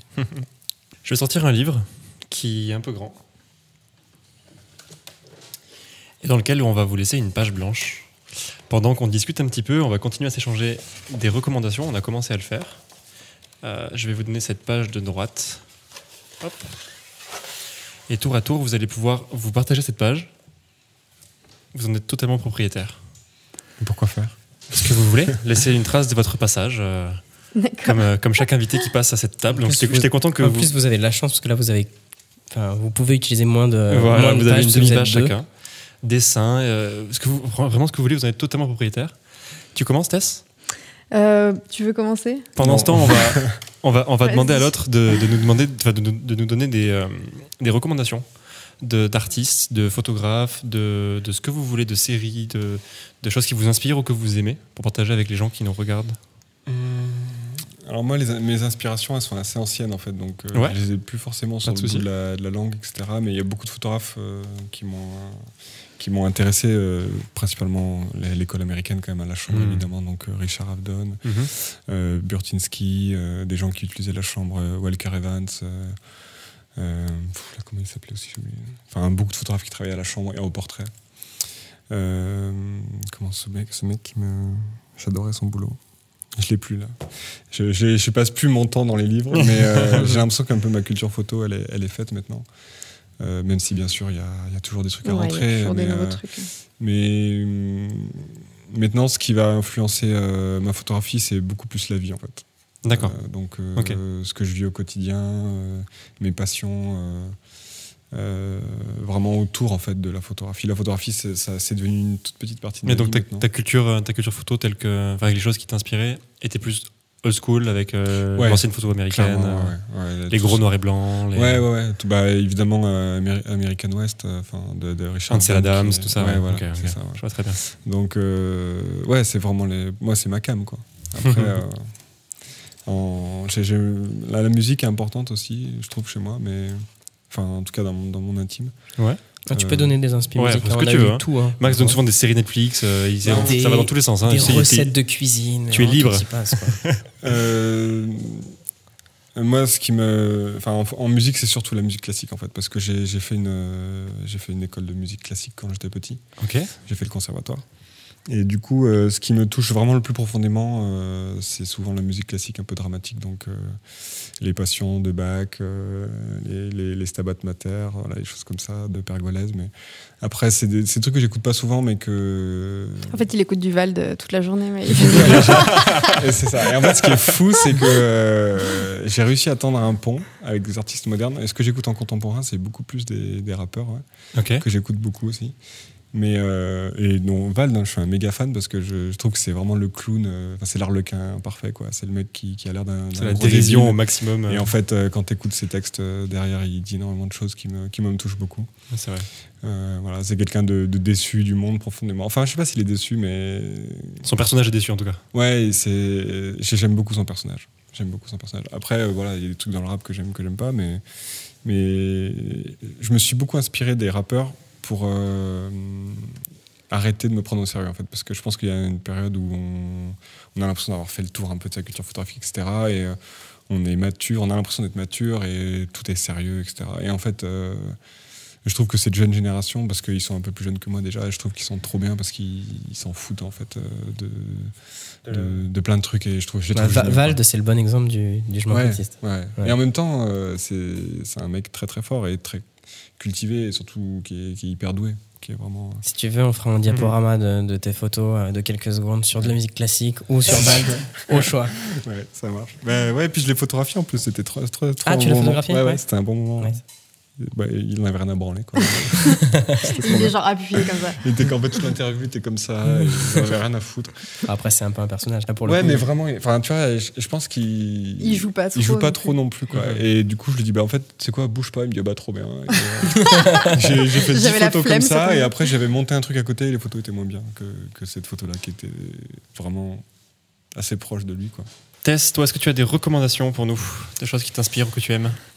Alors, ce qui est dur, c'est que je vois tout le temps passer plein de trucs et j'arrive jamais à répondre à cette question quand on m'en demande qu'une. Mais euh, si, là, j'ai quand même vu euh, à Arles, euh, aux rencontres d'Arles, au festival, le- l'expo du photographe Smith. Et qui m'a bouleversée. C'est un photographe qu'on connaît depuis quelques temps déjà. Et en fait, c'est le, le type de boulot qu'il faut vraiment euh, voir euh, en expo parce que c'est très complet. Il y a de la vidéo, il y a du son et euh, c'est un photographe qui est assez fasciné par, par l'univers, les étoiles et le cosmique. Et, et en fait, c'est une expo qui, qui te transporte. Donc il faut, il faut voir Smith à Arles, absolument. Tu as découvert à Arles là tout, tout récemment. Décidération, ouais, bon, je connaissais bien, mais, mais j'ai redécouvert et, et j'ai été submergée un peu. C'était vraiment fort. Et hum, voilà, après, euh, une autre recommandation. C'est dur, de- c'est dur de choisir. hein. Ouais. Un boulot hyper fort qu'on a publié euh, il y a trois jours là, euh, dans l'IB. Euh, c'est le travail de Patrick Vac euh, qui est parti au Xinjiang, donc c'est cette région en Chine où vivent les Ouïghours. Ah oui. Euh, et ça a été. euh, C'est marrant parce que c'est un, c'est un livre en fait qui va sortir. Donc c'est un boulot que j'ai repéré il y a deux semaines quand l'éditeur a envoyé euh, le, le- la prévente du livre. Et j'ai dit, il faut vraiment qu'on le publie dans l'IB. Et en fait, il y a une semaine, un truc comme ça, Kodak a publié les photos de ce photographe sur son compte Instagram. Et euh, Ils ont pris une pression. ils ont pris une pression énorme d'internautes chinois et en fait ils ont retiré le post en expliquant que euh, parce que le, le post était accompagné d'un texte qui condamnait la répression des Ouïghours, euh, un texte écrit par le photographe Patrick donc. Et euh, en fait ils ont retiré le post en disant que c'était pas euh, le c'était pas l'opinion de Kodak etc. Donc euh, énorme euh, Énorme tollé, énorme polémique, et- énorme tollé. Et en fait, c'est un peu honteux qu'une qu'une boîte euh, retire euh, quelque chose qui soit, euh, enfin, juste aussi évident que cette condamnation-là. En fait, enfin, c'est pas. c'est pas d'une radicalité politique énorme que, que de dire que c'est grave euh, la répression qui se passe en ce moment en Chine. Et euh, donc voilà, donc euh, j'avais envie de le publier avant. On a eu encore plus envie de le publier avec euh, ce, bah, ce, Ce fait-là, ce ce fait. fait de, de Kodak. Et, et donc on a fait ça, mais avec une interview de Patrick, etc.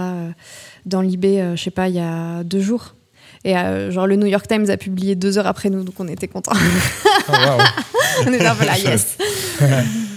Stylé. Ah ouais, non, c'est. Il y a c'est ce boulot aussi sur euh, la photographe qui avait bossé dans le, aux États-Unis, tout ça, avec euh, des images d'archives qui sont ressorties. là. Ah, Laura Webb Nichols, ouais, ça c'est fou ça. Ça c'est euh, une photographe, mais qui bosse euh, à la fin du 20e, non, au début du, du 20e, fin 19e. Euh, elle est euh, dans le Wyoming. Et en fait, euh, tu vois les nanas qui chassent avec euh, des, je sais pas, des cerfs à leurs pieds. Enfin, tu vois vraiment le, le, le premier, les premiers pas des, euh, pionniers. des pionniers américains euh, dans le Wyoming et c'est c'est beau et en fait c'est des photos euh, hyper rares et en fait c'est une Vernaculaire. Est-ce qu'on va parler de photos vernaculaires non mais c'est c'est une femme qui photographiait, qui euh, qui archivait. Enfin c'est c'est marrant et c'est En fait, euh, ouais, elle est complètement tombée dans l'oubli et c'est assez fou quand même. Et du coup, des fois, tu te dis bon, euh, est-ce que c'est parce que c'est une femme et tout, mais Hmm. bah, je sais pas. En fait, euh, la question se pose parce que c'est des photos hyper fortes. Et là, il y a un bouquin qui vient de sortir, Encampment Wyoming, qui s'appelle, qui est canon. Je vous le conseille. Très bien. Super. Top. Ben, on va aller voir tout ça. Tout s'affiche sur l'écran pour ceux qui nous regardent. Euh, Mm. Max, une petite reco? Des petites recos, alors qui n'ont rien à voir. Euh, J'ai essayé de chercher des recos un petit peu dans les portraits, etc., dont on parlait, mais, mais finalement, je commence à être un peu à court parce qu'on donne des recos tous les jours ici. Ouais. Euh, J'ai une reco d'un gars qui est euh, australien, je crois, qui s'appelle Kaze Cava- Cavano. Euh, son compte c'est GX Ace et en fait lui il adapte euh, des objectifs de cinéma sur, euh, sur ses boîtiers etc. Il arrive à avoir des rendus très cinématographiques. Il fait des trucs très dark. Il, fait, il est aussi réalisateur, donc il, a, il est réalisateur photographe. Il fait des rendus où tu te dis à chaque fois, on a l'impression que c'est une scène de film, c'est assez angoissant et tout. Et en fait, euh, c'est fait avec un boîtier et c'est de la street photographie. Donc, euh, donc voilà, assez cool. Chouette à aller voir. Et moi, je vais conseiller le compte Insta de Gwen Melin, voilà, qui, qui a toujours des. des- C'est un copain? Ouais, bah, c'est un mec que j'ai beaucoup côtoyé en manif, qui est du collectif La Meute Ouais, aussi. Dire qu'il y a- qui fait pas mal de manifs, qui fait pas Mhm. mal de, de street, tout ça, et qui a toujours des, des points de vue assez euh, vraiment intéressants, euh, avec des contre-plongées comme ça, avec des points de vue qu'on n'a pas forcément en tant que, en tant que personne qui Ouais, et puis sur surtout, euh, ce qui est intéressant dans son travail, c'est le côté politique. Et donc, euh, Très ce qu'ils ont- engagé, Ce ouais. qu'ils ont avec la meute, de vraiment suivre le mouvement social de près, Mhm. de pas le lâcher et de, de le mettre en avant. euh, euh, ils vont dans des manifs où il y a personne, où il n'y a pas la presse. Ils sont proches des collectifs, donc ils ont une, une, une approche très engagée de la photographie. Et pour eux, euh, euh, la photographie doit être un outil au service du mouvement social, en fait. Donc c'est ce qui est intéressant dans la photographie. Et, euh, et donc ouais, c'est quelqu'un que- avec qui on a. D'accord, j'ai découvert, Super, il est il y a- français, j'ai découvert il y a très récemment là. Mhm. Et... Ouais, il est, c'est, il est français. D'accord, Moi, je, je savais, je savais même pas. À aller voir. Martin et Tess, j'espère que vous avez passé un aussi bon moment, aussi bon moment que nous. Ouais, super. On s'est régalé à, à vous rencontrer, à parler de votre travail. Super enrichissant. On a appris beaucoup de choses. On peut Ah vous ouais, retrouver un peu partout et surtout sur Instagram. Partout, Donc, ouais. Martin Colombet sur Instagram et toi, et toi sur Instagram. donc, Passion icono. Tess, c'est Passion Icono. Ouais. Un grand merci un à tous les petit deux. nom bien kitsch. Ouais, mais efficace. Ouais, Ouais. c'est ça. Efficace. Et bah merci à vous. Merci aux filles Merci à vous. Au revoir, merci à tout le Ciao. monde. À très bientôt, c'était Parole d'Image. Ciao.